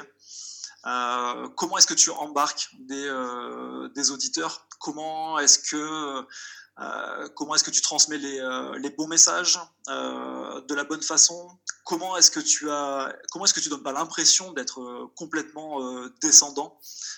Mais comment est-ce que tu arrives à embarquer bien les personnes dans la co-construction d'une d'une vision? Comment est-ce que tu arrives à amener les personnes à tirer eux-mêmes leurs leurs conclusions euh, comment est-ce que tu organises tes, euh, pensées? euh, aussi Comment est-ce que tu amènes les personnes à organiser leurs propres, leurs propres pensées Aussi, un des gros sujets, c'est comment est-ce que tu restes ouvert à la critique mmh. Et si toi-même, tu t'es pas, tu t'es pas un peu, genre, j'ai envie de dire, défoncé toi-même Comment est-ce que tu n'as pas défoncé tes propres murs et tes propres convictions euh, avec ton propre marteau donc comment est-ce que toi tu t'es pas soumis au jeu de ta propre critique euh, C'est compliqué d'accepter les critiques des, euh, des autres. Mmh. Donc je pense que en tant que, en tant que leader et, manager, il faut être complètement ouvert à la critique. c'est un, un, des aspects essentiels. et en même temps, il faut savoir formuler des bonnes, des bonnes critiques. Et je pense que ça, le fait à un moment d'avoir été, d'avoir donné ses cours, d'avoir enseigné, rentrer à la maison le soir en me disant putain j'ai pas été bon, euh, pourquoi, euh, qu'est-ce qui s'est passé, qu'est-ce que j'aurais pu mieux faire, comment est-ce que demain quand je retourne dans cette école face à cette même classe, j'ai pas envie que ça se passe comme, euh, comme aujourd'hui et j'ai envie vraiment de leur apporter des choses, qu'est-ce que je peux mieux faire moi-même ça, et eh ben, quand tu es en, quand en réu face que ce soit d'autres designers ou des N plus 1, 2, 3, 4, être ouvert à cette critique euh, et identifier tes propres lacunes, euh, voilà, c'est essentiel dans ce rôle de lead et c'est quelque chose qui est amené par, euh, par l'enseignement. Quoi. être constructif dans les, dans les critiques, parce que quand tu es face à un étudiant, si tu vas le critiquer en, le, en, étant, en ayant de mauvaises intentions, enfin, tout du moins en n'ayant pas de bonnes euh, intentions constructives. Donc en gros, si tu, euh, si tu casses la personne, l'étudiant, tu vas voir instantanément que tu l'as définitivement perdu. Mmh. Euh, donc il faut avoir cette notion de, d'accompagnement constructif. et ça, c'est en tant que lead, tout comme en tant qu'enseignant, c'est, c'est, c'est, important. Quoi. Et il y a, tu en parlais tout à l'heure, lorsque tu me disais, il y a des il y a parfois des écoles euh, ou des formations où tu arrives et on te présente un programme que tu dois, que tu dois faire et tu te rends compte que le programme, euh, il fonctionne pas, il y a un problème. Euh, tu dois être capable de, euh, de présenter un programme pédagogique comme si tu présentais un vrai projet et, et de le défendre en fait et d'expliquer d'expliquer pourquoi. Et ça pareil quand, es, bah, quand tu montes sur des, sur des rôles de, de lead c'est quelque chose que tu es obligé d'avoir. Donc ce sont deux approches qui se qui s'alimentent énormément l'une l'une et l'autre. D'accord. Est-ce que tu pourrais nous donner des tout à l'heure tu pour commencer ça tu, tu disais que que tu regardais des vidéos, peut-être que tu lisais des, des livres. Est-ce que tu pourrais nous donner quelques, quelques sources, s'il te plaît, David? Sur des vidéos ou des livres sur, sur le sujet? Ouais, ouais, tout à fait, ouais. Ah, là, je te cache pas que j'en ai pas en tête. D'accord. Euh, parce que oui, j'ai regardé, mais euh, enfin, c'était des vidéos sur plutôt sur tout ce qui est euh, sur tout ce qui est leadership. Il y a le Design Leadership Summit, qui a des vidéos qui sont vraiment super intéressantes. D'accord. et en fait, j'essaie de prendre ces, ces enseignements du, du, leadership pour les descendre au fait de donner des cours. Donc je sais que le Design Leadership Summit, euh, ils ont toujours des choses qui sont, euh, qui sont super intéressantes D'accord, ok, très bien. Euh, penses-tu que, que, tous les, les, formateurs ou les enseignants ont la même démarche que, que toi aujourd'hui? Je, je pense pas. Euh, et je, ne sais pas, parce que moi c'est vraiment ma, façon de, de, faire au fur et à mesure, et je pense que chacun l'a un peu fait de, de sa façon. Euh, encore une fois, sauf les, bon, les, les, profs qui ont été formés euh, à ça, pour y répondre de façon plus, plus claire. mais comme je te disais, j'ai donné pas mal de cours en binôme, et je me suis rendu compte qu'on a vraiment tous des façons de faire différentes. On a tous des styles différents, et je pourrais pas dire que ma façon de faire marche mieux que, que quelqu'un d'autre. Mmh la, la chose qu'on a en commun, par contre, c'est l'envie de transmettre. D'accord. Et d'après toi, à partir de, combien d'années un designer peut devenir euh, formateur ou, euh, ou enseignant, s'il te plaît? Est-ce qu'il est y, a, y a une durée, y a une, durée une, euh, une, date minimum pour, être, pour pouvoir avoir envie de, de transmettre et être capable de, de le faire? Euh, pour l'envie de transmettre, je pense qu'il n'y a pas forcément de date minimum. Ouais, tout à je pense que ça peut arriver, ça peut arriver très rapidement. Mmh. Euh, ce que j'ai envie de te dire là-dessus, c'est, euh, tu te rappelles au début, je te parlais de, de ces automatismes que tu te construis. et qu'à un moment, il faut que tu sois capable de venir leur faire face à ces automatismes et de les mmh. déconstruire. Et je pense que il faut attendre que le designer ait suffisamment d'automatisme. Donc, je pense qu'il faut attendre d'être vraiment à l'aise dans un des sujets, parce que c'est à partir de ce moment où on est vraiment à l'aise et qu'on va venir l'enseigner, où on va pouvoir revenir sur nos propres automatismes et se rendre compte qu'en fait, on a énormément de lacunes.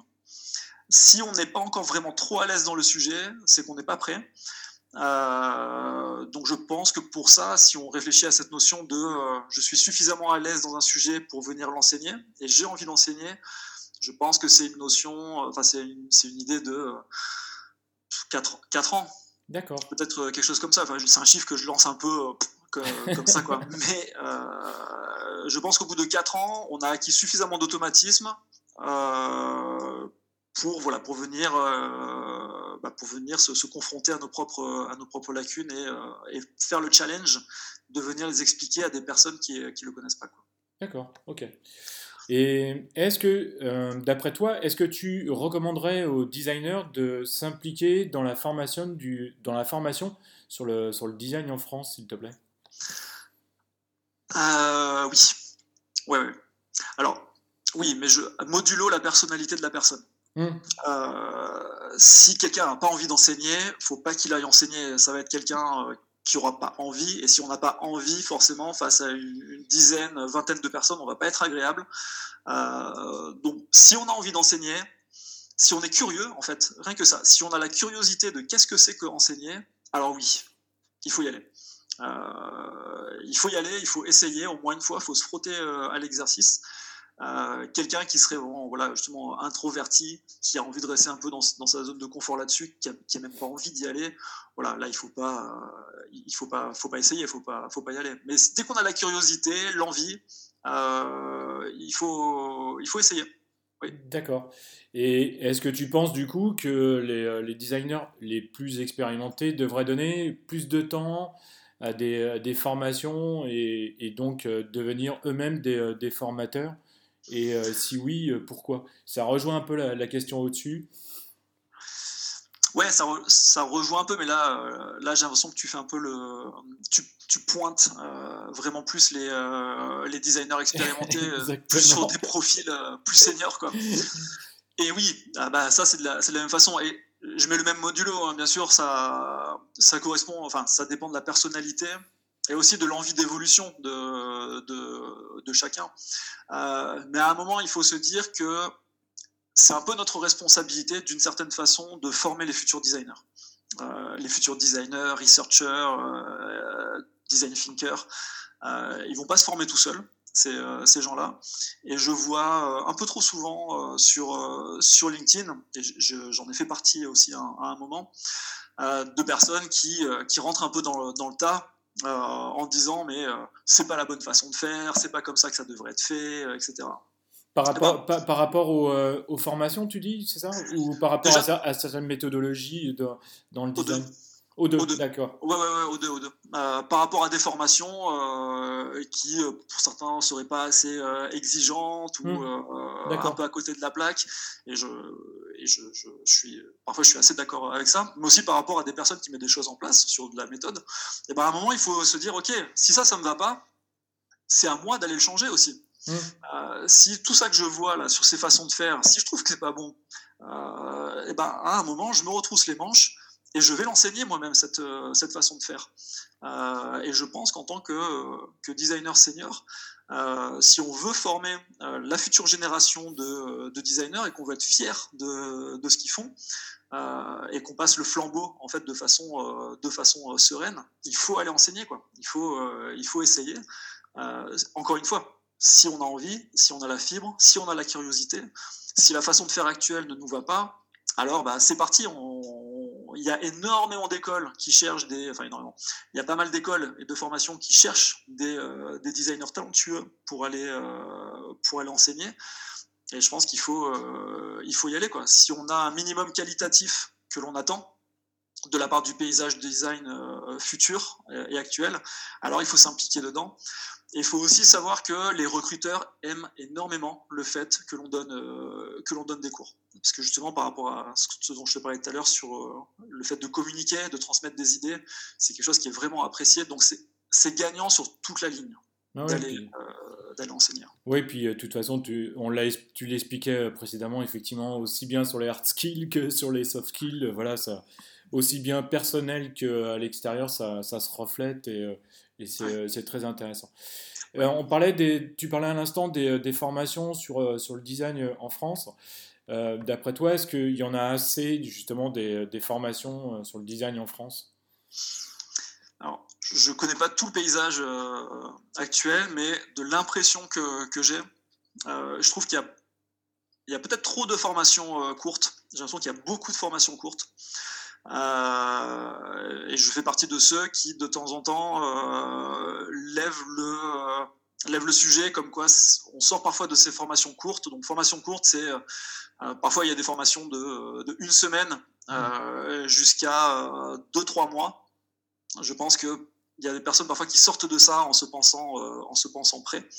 et il y a beaucoup de boîtes qui qui les embauchent, des boîtes qui ont pas une bonne maturité design, qui les embauchent et euh, qui se retrouvent face à des façons de faire qui sont pas vraiment bonnes.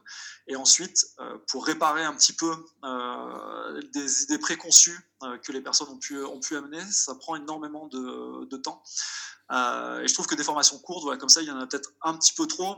D'un autre côté, elles permettent aussi de, de démocratiser notre, notre pratique. Donc je pense qu'elles apportent aussi de bonnes choses, bien sûr. Euh, elles permettent de démocratiser, elles permettent de, de bien sensibiliser aussi des, euh, des personnes. Euh, elles permettent aussi à des personnes qui, euh, qui sont vraiment balèzes de, de, rentrer dans le, dans le métier. Donc je ne dis pas du tout qu'il faut arrêter avec ces formations courtes. Euh, je pense qu'elles ont fait beaucoup de bien et qu'elles font beaucoup de bien aussi. et je pense qu'il y a suffisamment de formations longues. Euh, il y a pas mal d'écoles un peu partout et des facs qui, euh, d'une façon ou d'une autre, vont apporter une formation longue, que ce soit plus axé sur la research, le design, euh, ou les deux, ou, l'innovation par le design thinking. Il y a pas mal de choses. Je pense qu'au niveau formation, on, actuellement, j'ai l'impression qu'on est, ça, c'est, suffisant. Hum. Après, je voudrais juste compléter. Je pense que quand tu parlais des, formations courtes, après, ce que ce qu'on peut, ce que quelqu'un qui est dans, dans, la recherche de formation ou qui, qui, voudrait se lancer dans, le design, je pense qu'il y a un truc auquel on ne pense jamais, c'est aussi peut-être de euh, de compléter des, euh, des, formations, euh, de faire une formation courte de 2-3 mois ou, de, ou de quelques semaines, et puis ensuite, quelques mois plus tard ou quelques semaines plus tard, d'en faire une autre sur un sujet différent, mais toujours autour du design, etc. Ça peut être une façon aussi de, de faire. Ouais, tu peux le faire à la carte. Oui, voilà, absolument, tout à fait, voilà, absolument. Ouais, ouais. Donc ça, ça, demande du temps et un, et un certain investissement, mais mmh. si on peut le faire, c'est, je trouve que c'est une très bonne façon de faire. Non, oui, puis comme ça, ça, permet aussi de, reposer aussi le, cerveau, entre guillemets, entre euh, deux cycles de, formation et peut-être de se remettre au travail ou euh, si on est freelance, eh bien de, euh, repartir sur d'autres sujets, etc.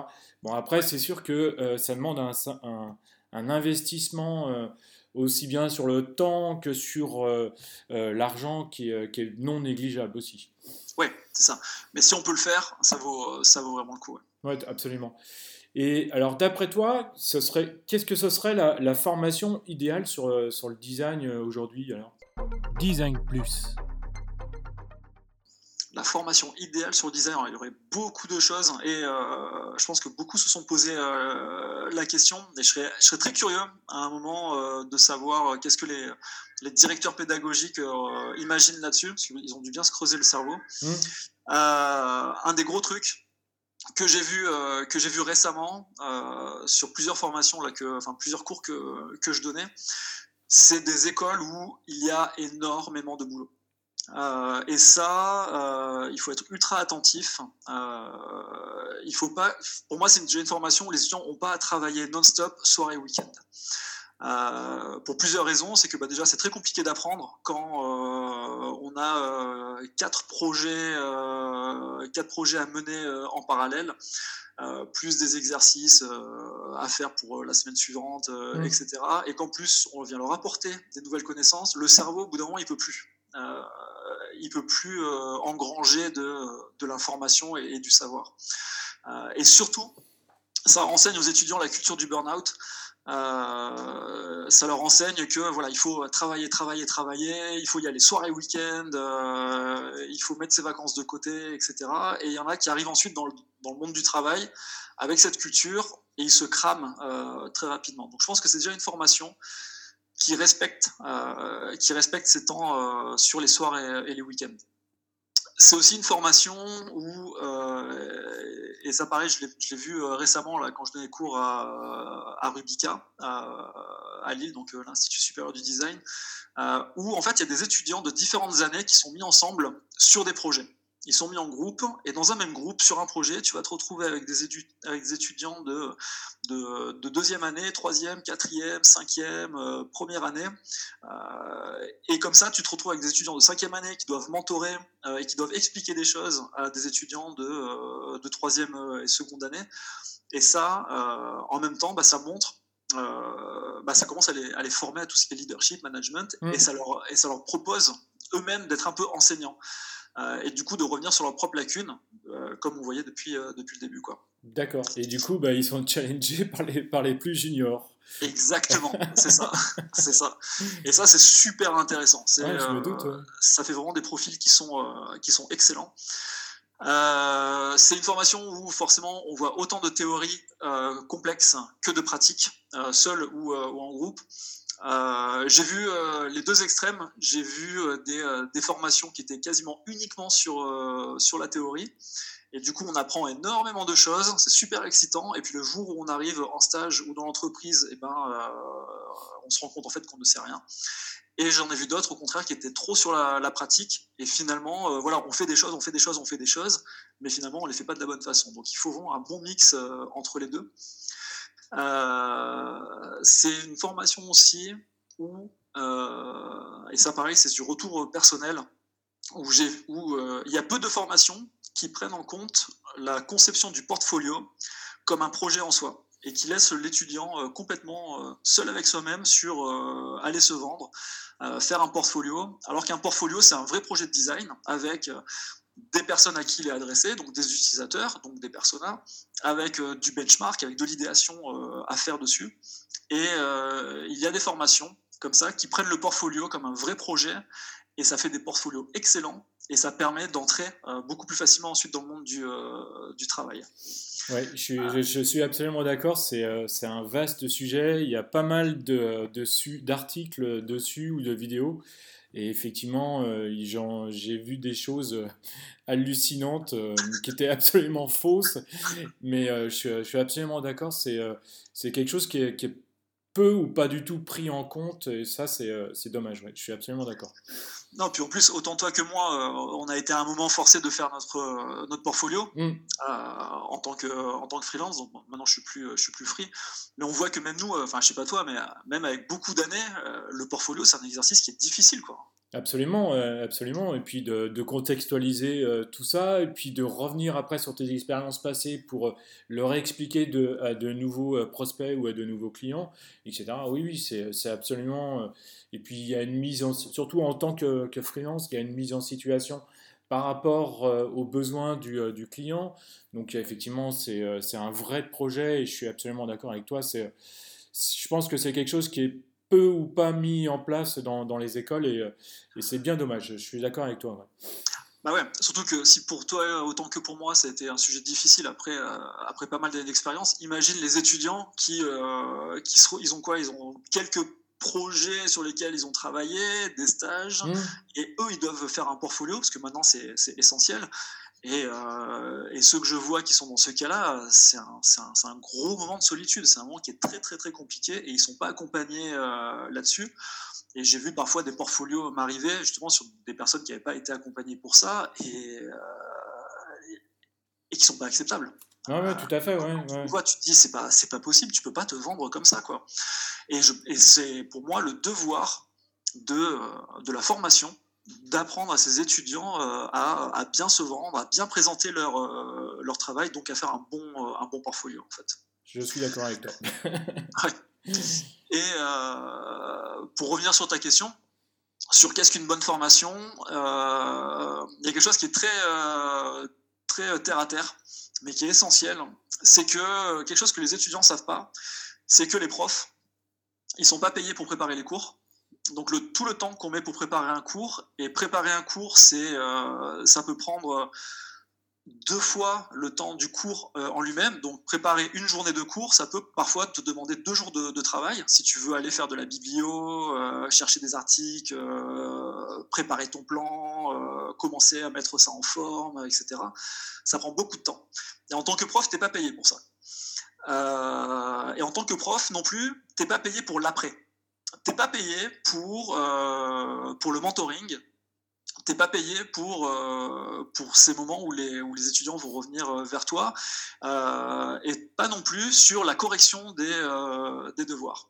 Ce qui fait que si tu prends pas du temps volontairement, sur ton, bah, sur ton temps, euh, ton temps libre, euh, finalement, donc soir et week-end, et ben potentiellement tu te retrouves avec des profs du coup qui euh, bah, préparent les cours un peu à l'arrache, un peu rapidement, parce que finalement c'est aussi comme ça qu'on fait. Parfois quand on va en réunion, on connaît très bien notre sujet, on sait que les personnes en face connaissent très bien le sujet, pas la peine de, de surpréparer. Mais avec des étudiants ça n'a rien à voir, il faut beaucoup préparer, et ça c'est pas pris en compte. Mmh.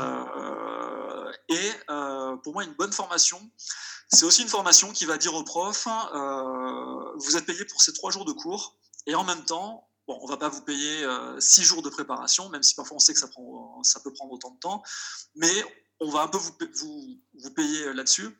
Je trouve que c'est normal euh, envers, des, envers des professeurs d'avoir ce temps-là qui est pris en compte par l'équipe pédagogique et, qui, et le temps d'après aussi sur le temps pour corriger, parce que parfois tu fais tu reçois les, projets, tu prends du temps pour les, pour les regarder, pour écouter les, étudiants, euh, tu as peut-être des livrables à aller consulter, et ça aussi c'est du temps que tu dois bien faire, et si tu le fais mal, et que tu notes à l'arrache, et que ensuite tu envoies cette note euh, sans commentaire constructif, et ça prend du temps de faire des commentaires constructifs, euh, si tu prends pas le temps de faire ces commentaires, de, de continuer à enseigner après ce livrable final, si tu prends pas le temps de bien faire et que tu envoies juste 14 sur 20, tu passes à côté de la, de la moitié de, ton, euh, de ce que tu as voulu enseigner parce qu'il y a énormément de feedback qui devrait arriver à ce moment-là. Ça prend beaucoup de temps.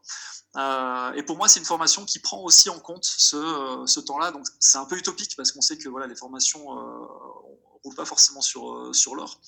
Mais voilà, tout, ce, tout cet accompagnement, ce mentoring et cette préparation, la formation idéale, elle devrait le prendre en compte. Ça me paraît logique envers les, les profs. Et il faut je parlais des notes là avec le, 14 mmh. sur 20.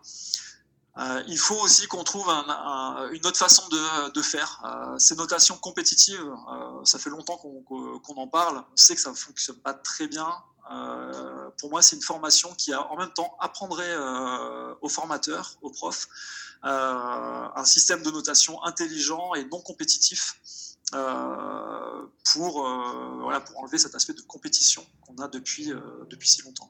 D'accord. Et est-ce que tu penses que, que cette formation, euh, ce, serait, ce serait possible dans les années à venir ou, ce serait ou aujourd'hui c'est complètement utopique? Je sais pas. je sais pas, c'est une très bonne question. Comme je te dis, je pense que beaucoup euh, d'équipes pédagogiques se sont penchées sur le résultat, pas sur, sur la question, je veux dire. Mmh. Euh, en plus, on est, euh, les équipes pédagogiques, la plupart du temps, sont des, sont des designers, des mmh. designers assez seniors, donc des personnes qui, qui, savent mettre en place les méthodes pour réfléchir à ça. dans toute l'ingénierie pédagogique, je pense que c'est un sujet qui a été énormément traité. Donc je pense que dans la théorie, cette formation, elle existe. Euh, et je pense que dans la pratique, elle est, probablement très compliquée euh, à mettre en place, sinon euh, elle existerait déjà. D'accord, ok. Je, suis entièrement d'accord sur les, points que, tu as soulevés. Et effectivement, je ne vais pas y revenir, mais c'est vrai que autant l'avant-l'après devrait être rémunéré, etc. Et le système de notation, etc. C'est important. Et je pense que c'est c'est peut-être un appel en fait euh, aux gens qui se trouvent dans les ministères ou euh, dans, les, dans, les, grands instituts comme ça ou dans les, euh, dans les hautes sphères pour, pour revoir tout ce système parce qu'il y a quand même il reste encore quand même du, du boulot à faire, à faire en France quoi. Ouais, complètement. Et je pense que tu, tu lèves vraiment le, le point. C'est euh, à ce niveau-là euh, qu'il faut faire quelque chose. Et euh, dès qu'on parle de tout ce qui est ministère, etc., je pense qu'on s'attaque à un sujet qui est complexe. Oui, oui, absolument. Aujourd'hui, qu'est-ce que tu, qu'est-ce que tu retires de, de cette expérience et, et qu'est-ce que, quelles lacunes as-tu comblées Quelles lacunes te reste-t-il à combler? Ouais, Tu vois, comme je te, comme je disais, hein, le, cette notion de d'accompagnement, de, euh, de, revenir sur, euh, sur bah, tu t'employais le mot lacune, hein, revenir, mmh. enfin, identifier mes lacunes, revenir dessus, apprendre, apprendre à enseigner, euh, apprendre à, communiquer. tout ça, ça porte pas mal d'aisance en public. j'ai aussi, bah, ça, ça, apporte aussi beaucoup de, de supports de cours qui sont un petit peu à droite à gauche. Euh, ça m'a permis de voir tous les endroits où, euh, où finalement j'employais des choses, je mettais en place des choses de façon complètement intuitive euh, et où justement je savais pas finalement pourquoi est-ce que je le faisais, est-ce que je le faisais, est-ce que je le faisais bien? ça me permet aussi de découvrir des, de nouvelles méthodes parce que quand je suis en train de chercher comment expliquer telle ou telle chose, il y a des moments où je me dis mais attends ça je l'ai toujours fait comme ça. Si j'allais le faire maintenant d'une autre façon. Et il y a un truc que j'ai pas abordé, c'est que euh, la salle de classe, euh, enfin, si on se parle de salle de classe un peu à l'ancienne, mmh. mais le, cours en général, c'est aussi un, ça peut être un laboratoire pour toi. Mmh. Euh, et c'est là où c'est vraiment, c'est vraiment très stimulant, c'est que tu te dis, je vais pas leur apprendre la façon dont je fais habituellement, parce que je suis trop à l'aise avec ça et j'ai envie moi-même de me challenger, donc je vais leur apprendre une nouvelle façon de faire que même moi je maîtrise pas. donc tu prends du temps, tu vas lire euh, des choses euh, dessus, mais je sais que régulièrement, euh, quand je donne des cours, j'essaie au moins de mettre un module, dans, un module, une façon de faire que je que encore jamais vraiment mis en place, et je l'expérimente moi-même avec les, étudiants, et on co-apprend comme ça, que ce soit sur des des façons d'aller poser des questions à des, euh, personnes, euh, que ce soit sur des, formats d'ateliers, même une façon de faire des, des, wireframes. Il n'y a pas longtemps, je lisais par exemple Collaborative Product Design, un, bouquin qui est vraiment cool sur bah, comment tu conçois collaborativement. Et ils ont toute une façon d'aborder la conception de wireframe que je connaissais pas Et du coup, dans un de mes derniers cours, j'ai mis en place tout ce process avec les étudiants pour moi-même le co-apprendre avec eux. Donc, c'est voilà, y a, ça apporte aussi énormément de choses où tu peux expérimenter, tu peux t'en servir comme, comme d'un labo. Et évidemment, il va me rester encore pas mal de choses à combler. Ce que je me rends compte, c'est qu'on est en apprentissage vraiment permanent. C'est ça qui est cool dans notre taf. Euh, et moi, maintenant, c'est tout ce qui est euh, leadership, management, où euh, je me mets de plus en plus dedans depuis, depuis quelques années. J'ai jamais eu de cours encore à donner là-dessus et, j'ai hâte de, de, pouvoir le faire pour pouvoir revenir sur mes propres pratiques et me rendre compte qu'il y a des choses que je fais complètement de travers. Mais tu vois, ça en fait, c'est c'est du challenge permanent et euh, tu reviens sur ce que tu fais et tu te dis, OK, en fait, euh, qu'est-ce que je peux mieux faire quoi D'accord. Et euh, pour, je voudrais revenir sur le, sur le fait des, du module comment dire, lab que, que, tu as mis, que tu as mis en place. Ça va être super challengeant. Ça, doit être, ça, ça, dure combien de temps? Ça peut durer une journée ou une demi-journée? Comment, comment, comment ça, ça, se déroule concrètement? Tu, tu, peux nous, nous expliquer un petit peu? Mais en fait, c'est pas tellement un module que je mets en place, c'est que je m'en sers moi-même comme d'un laboratoire pour, euh, pour expérimenter des nouvelles choses. Et parfois, ça peut prendre 30 minutes où, c'est, euh, où je mets en place une nouvelle méthode où je leur demande en fait de mettre en place une, méthode que même moi je maîtrise pas forcément. Donc je leur explique comment est-ce qu'on va la mettre en place, qu'est-ce qu'il faut mettre en place. Donc ça peut être comme je dis un, nouveau un nouveau type d'exercice dans un atelier, euh, une nouvelle façon de maqueter, un nouveau euh, un nouveau energizer. et parfois c'est juste un petit truc où voilà il y a j'essaie de retrouver un exemple, mais là je l'ai pas je l'ai pas forcément bâti. Par exemple il y a il y a, il y a, il y a six ans, euh, je mettais pas forcément euh, en place tout ce qui était euh, Crazy Eight. D'accord. Euh, ça commençait un peu, enfin ça commençait à arriver de plus en plus ici. C'était beaucoup plus employé en, enfin ce côté États-Unis, côte ouest, mmh. San Francisco, etc. et la première fois que, bah, pour j'ai entendu parler, donc j'ai commencé à bien me pencher dessus et j'étais pas à l'aise pour le mettre en place dans ma boîte. Du coup, bah, je l'ai mis en place pendant un cours. D'accord. c'est ça. C'est ça ce côté lab que je voulais te dire. D'accord. Euh, j'ai beaucoup lu dessus, savoir comment on fait, encore une fois, pour pas arriver euh, et avoir l'air bête euh, face à mes étudiants.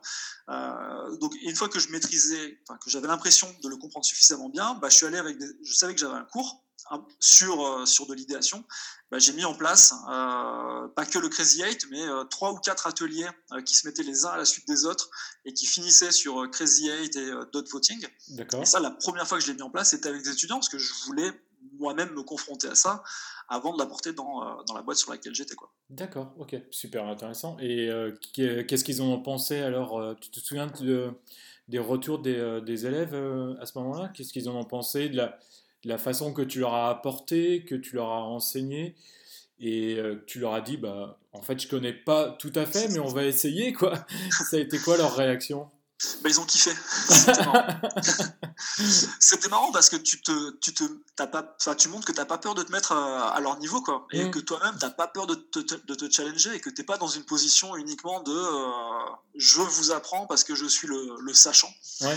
Euh, que toi-même, à un moment, tu peux arriver. Et je me souviens bien ouais, être arrivé, euh, c'était à, à l'école de Condé. D'accord. Euh, l'école de Condé à Nice, sur le, cursus UX, UX UI qu'ils avaient à l'époque. Et, et, du coup, bah, je suis arrivé en leur disant bon, ben voilà, il y a. il y, a tout un, il y a tout un atelier, justement, c'est je, ne leur ai pas trop dit exactement ce, ce qu'il y avait dedans, parce que voilà, je voulais pas les, je voulais pas trop qu'ils se projettent, je voulais qu'ils le vivent. D'accord. Mais je leur ai dit là, on va passer deux heures. Euh, parce que je sais plus exactement ce qu'il y avait avant Crazy Eight, mais il y avait deux trois étapes, et puis il y avait l'étape du dot voting et de la convergence à la fin, et tout ça, ça nous a pris euh, deux bonnes heures. Et je leur ai dit les deux prochaines heures, c'est la première fois que je le mets en place, euh, et on va voir ce que ça va donner. je leur ai expliqué d'où ça venait, tout le sujet du design sprint, mmh. etc. pour leur montrer que voilà, je le sortais pas non plus de mon chapeau. Euh, et du coup, ils étaient super, euh, non, ils étaient super enthousiastes de, de se dire, ok, bah, même toi, tu vas apprendre avec nous, euh, super. et à la fin, on va tous se faire des feedbacks ensemble sur ce qu'on a pensé de ça. Et, et c'est une approche que j'utilise dans, dans maintenant quasiment, quasiment tous mes cours. j'essaie d'embarquer au moins une chose sur laquelle je suis pas à l'aise et que je connais pas que je connais pas forcément. D'accord, mais c'est super intéressant parce que en même temps tu tu dis en fait aux, designers, aux jeunes designers, tu, tu, leur dis que toi, bah, tu te remets en question et que finalement, bah, c'est aussi euh, quelque part euh, leur, leur, rôle aussi de se remettre en question, c'est super intéressant. J'aimerais savoir un petit peu que par rapport à, tes à ton parcours, tu, euh, tu l'as expliqué. Est-ce que tu peux nous, nous dire quelques, quelques erreurs que tu as, que tu as faites? Ouais, en tant, en tant que sur le parcours en tant que, que formateur et, enseignant, les, les grosses erreurs, comme je disais au début, c'est avoir un format rigide un format où je déroulais de la presse. Donc ça, ça c'était, euh, ça c'est de moins en moins, je pense. Mais quoique en cours, on doit encore le voir. Euh, deux formats où je déroulais les slides les uns, euh, les uns après les autres. Donc ça, c'était au tout début. Et à nouveau, je, m'excuse auprès de, cette, de cette promo. c'était à Rouen, Rouen 2012. Rouen 2012, si tu me regardes. Désolé. Euh, voilà, et pas prendre vraiment en compte les, euh, les utilisateurs finaux, donc les, les, étudiants, lorsque je concevais les, les cours, euh, avoir une position où, où voilà, je voulais juste balancer ce que je, ce que je savais sans avoir ce côté participatif, mettre les mains dans le cambouis, apprendre les uns avec les autres. Euh, aussi, une des grosses erreurs au début, c'était avoir un système de notation euh, rigide, euh, parce qu'on m'avait dit que c'était comme ça qu'il fallait faire. donc voilà, tu vas présenter un contrôle. moi, maintenant, je fais plus du tout ça. tu vas présenter un contrôle, il faut que tu te mettes une grille sur ce que tu veux voir comme résultat à la fin. Et puis, si le résultat il est pas là, bon bah voilà, tu mets pas les points quoi. Et j'ai fait ça une fois au début, ça a été catastrophique.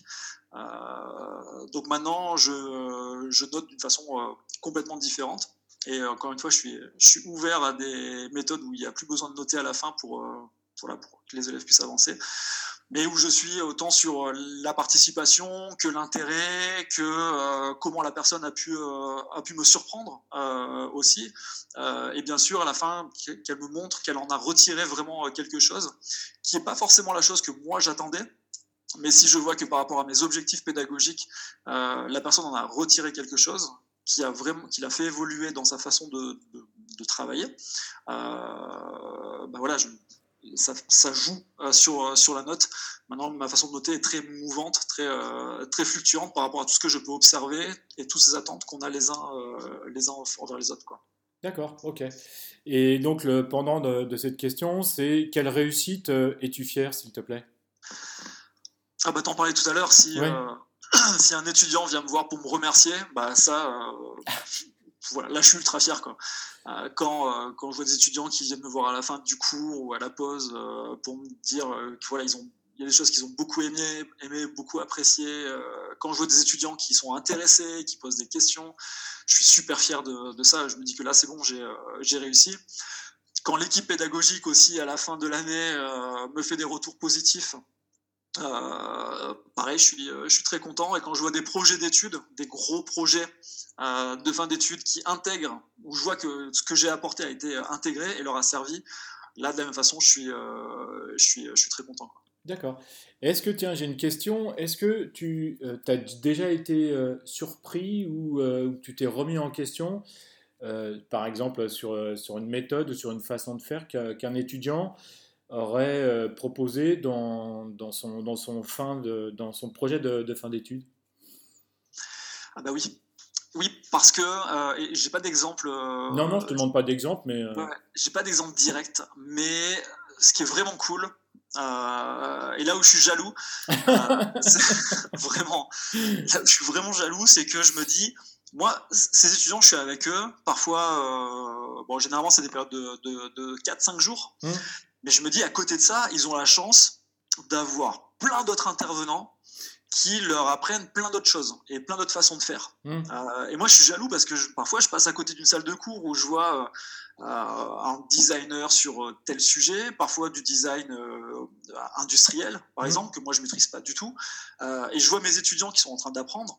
De, de, ces personnes-là et je me dis mais c'est génial j'aimerais trop savoir là j'aimerais trop m'asseoir avec eux pareil pendant une semaine face à cette personne et que, et que j'apprenne. Quoi. Mm. Et du coup, à la fin, bah, quand les projets sortent, ce qui sort, c'est toujours un mix de, de tous ces enseignements qu'ils ont, pu, qu'ils ont pu avoir. Et parfois, effectivement, je vois une méthode que j'ai pu leur apporter et qui, probablement, par l'apport d'un autre prof, d'un autre projet, d'un autre moment de cours, a été un petit peu réapproprié, modifié, avec des objectifs un peu différents et, euh, et parfois d'une façon qui a, qui a complètement du sens. Quoi. Euh, ça, ça arrive beaucoup euh, sur les formations de, en jeux vidéo. là, par exemple, que je disais, une des dernières à qui je donnais cours, c'est l'école Méliès. D'accord. Et, euh, et, du coup, ils ont, ils ont pas mal d'intervenants euh, et ils sont pas du tout orientés UX. C'est, mmh. ces étudiants, ils sont vraiment orientés jeux vidéo, mais il y a, une, il y a un moment sur, sur l'UX et sur le design d'expérience. Quoi.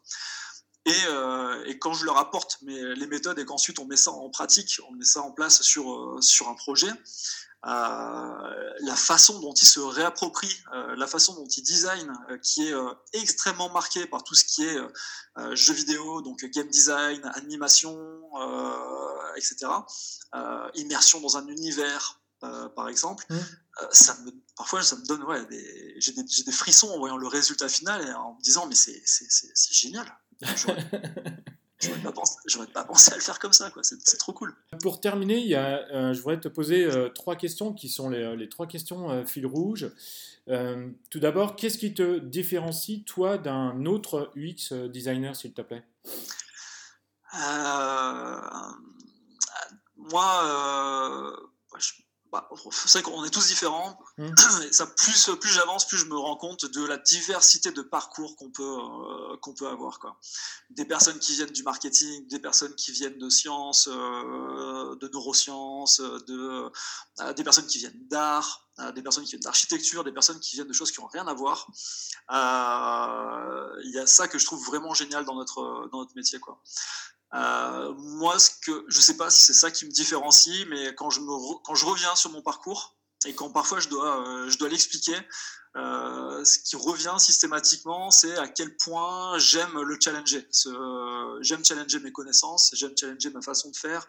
à quel point, dès que je me mets un peu trop dans une zone de confort, j'ai envie d'en sortir pour aller me confronter à d'autres choses.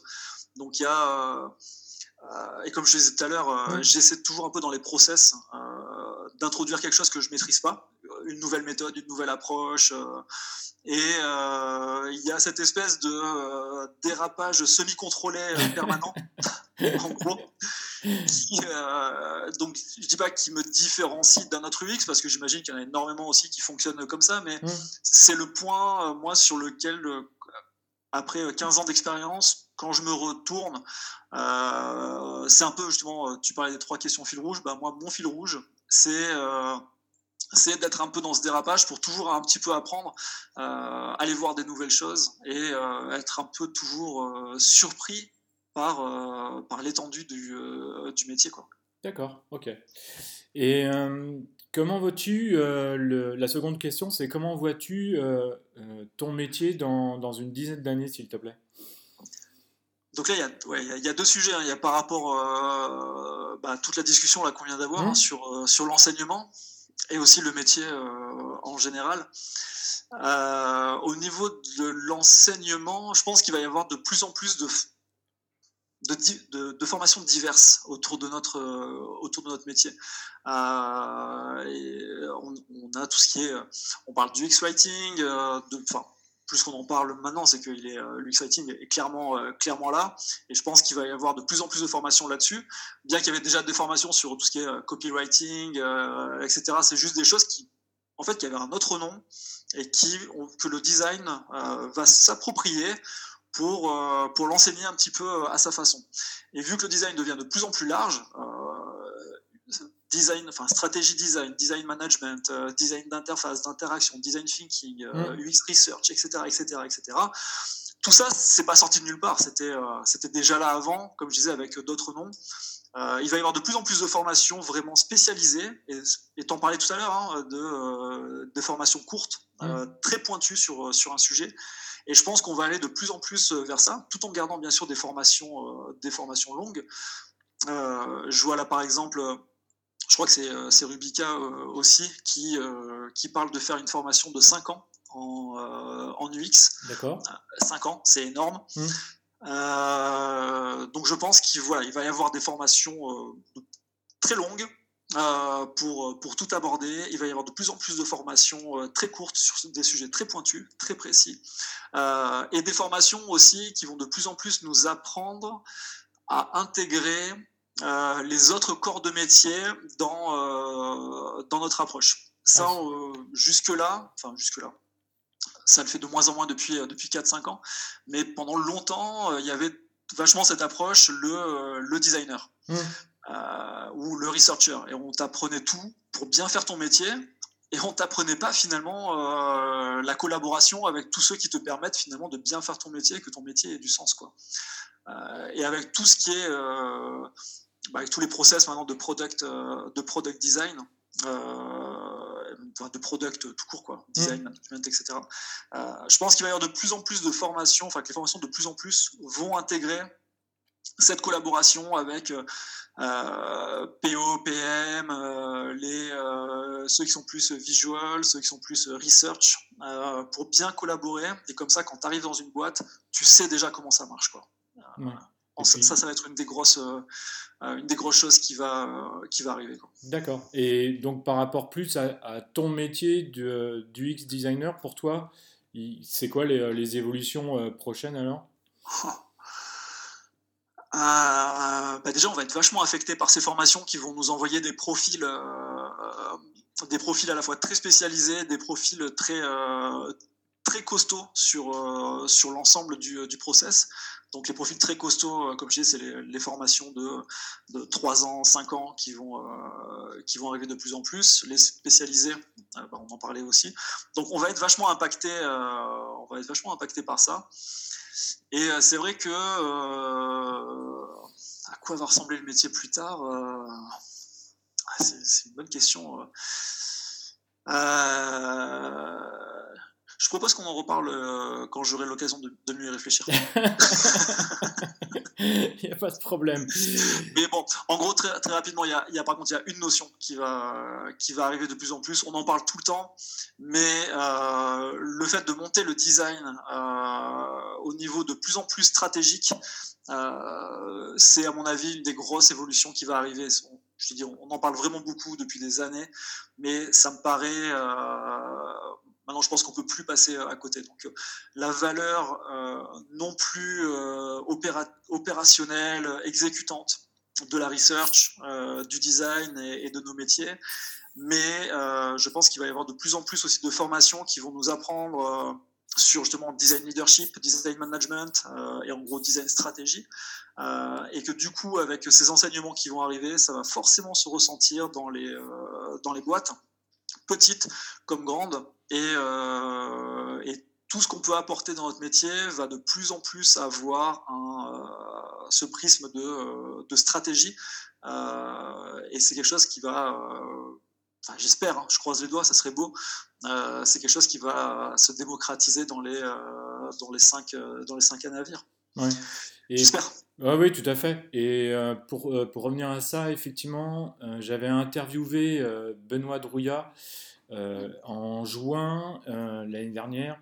Euh, et effectivement, effectivement on en, parlait. C'était l'épisode s'appelait Comment le design participe à la stratégie de l'entreprise. Et effectivement, Benoît Drouillat en parlait dans, dans cet épisode que c'était que c'était vraiment important et comment le design devait entrer en fait dans, le, dans la stratégie d'une entreprise. Et même Jérémy Cohen aussi dans son épisode aussi, euh, dans l'épisode euh, dans lequel je l'avais interviewé. Il en parlait un petit peu également. effectivement, c'est, je pense que c'est, que c'est quelque chose qui doit être de plus en plus pris en compte. Et effectivement, je suis, je suis assez d'accord avec toi, ouais, tout à fait. Ouais, c'est essentiel, je pense. Et pour, pour terminer, donc la, la dernière question, c'est quel épisode de Design Plus as-tu le plus aimé et pourquoi, s'il te plaît? Alors, je vais juste pouvoir te dire lequel j'ai le, le, plus aimé. C'était, euh, il y avait le sujet de la, de la Research Ops.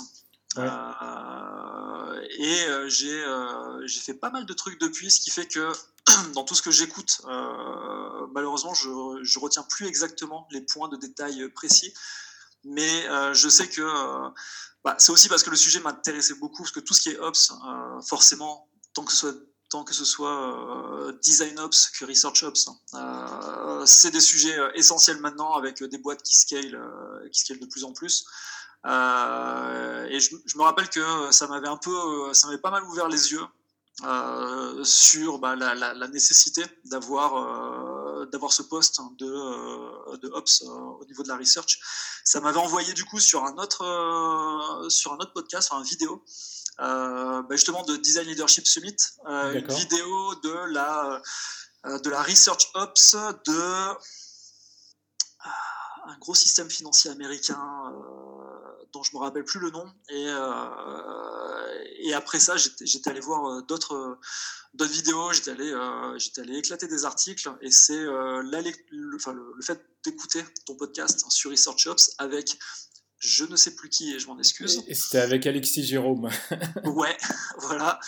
c'est ça qui avait déclenché tous ces, toutes ces vidéos et ces articles que j'avais pu aller voir sur, sur le sujet. Quoi. Oui, tout à fait. Et Alexis expliquait que c'est, c'est quelque chose qui, lui, commençait à avoir quelques missions en France et que, en fait, il avait démarré, le, comment dire, il avait démarré ça en Suisse et euh, avec un client suisse, et que c'est quelque chose qui commençait à entendre de plus en plus euh, en France, et que c'était, euh, ça devenait presque, c'était un poste, c'était pas une fonction en soi vraiment, c'était pas un métier, mais que c'était plus une, une, fonction, et que peut-être que ça arriverait comme, comme métier. Voilà.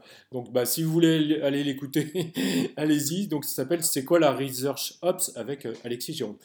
Voilà. Euh, donc, pour euh, conclure cette super interview, je voudrais bah, te, te, laisser les mots de la fin, David.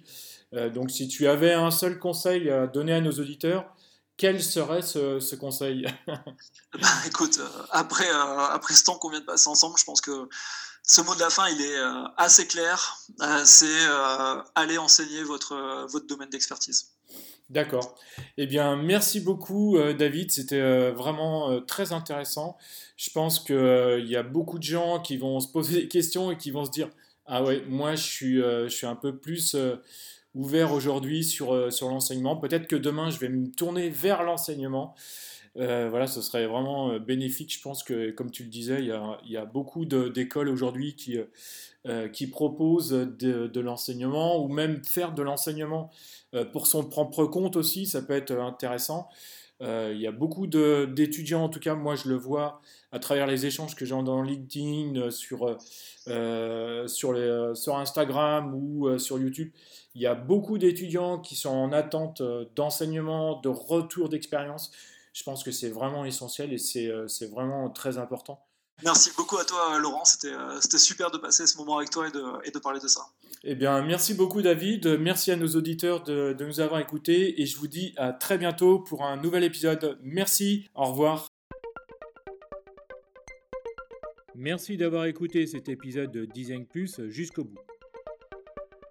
Maintenant, partagez cet épisode à deux personnes autour de vous et mettez une note de 5 étoiles ou un pouce en l'air avec un commentaire sympa. Cela me permettra d'échanger avec vous et de faire monter mon podcast dans les classements. Je vous donne rendez-vous prochainement pour un nouvel épisode. N'oubliez pas de vous abonner à ce podcast.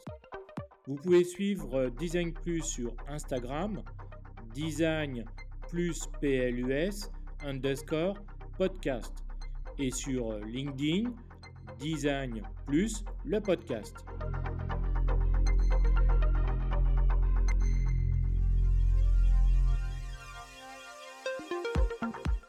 Je suis euh, Laurent Galen et grâce au design, j'accompagne les sociétés à créer, à développer, à améliorer leurs produits et services. Et je suis également euh, formateur en design UX, UI pour les applications mobiles.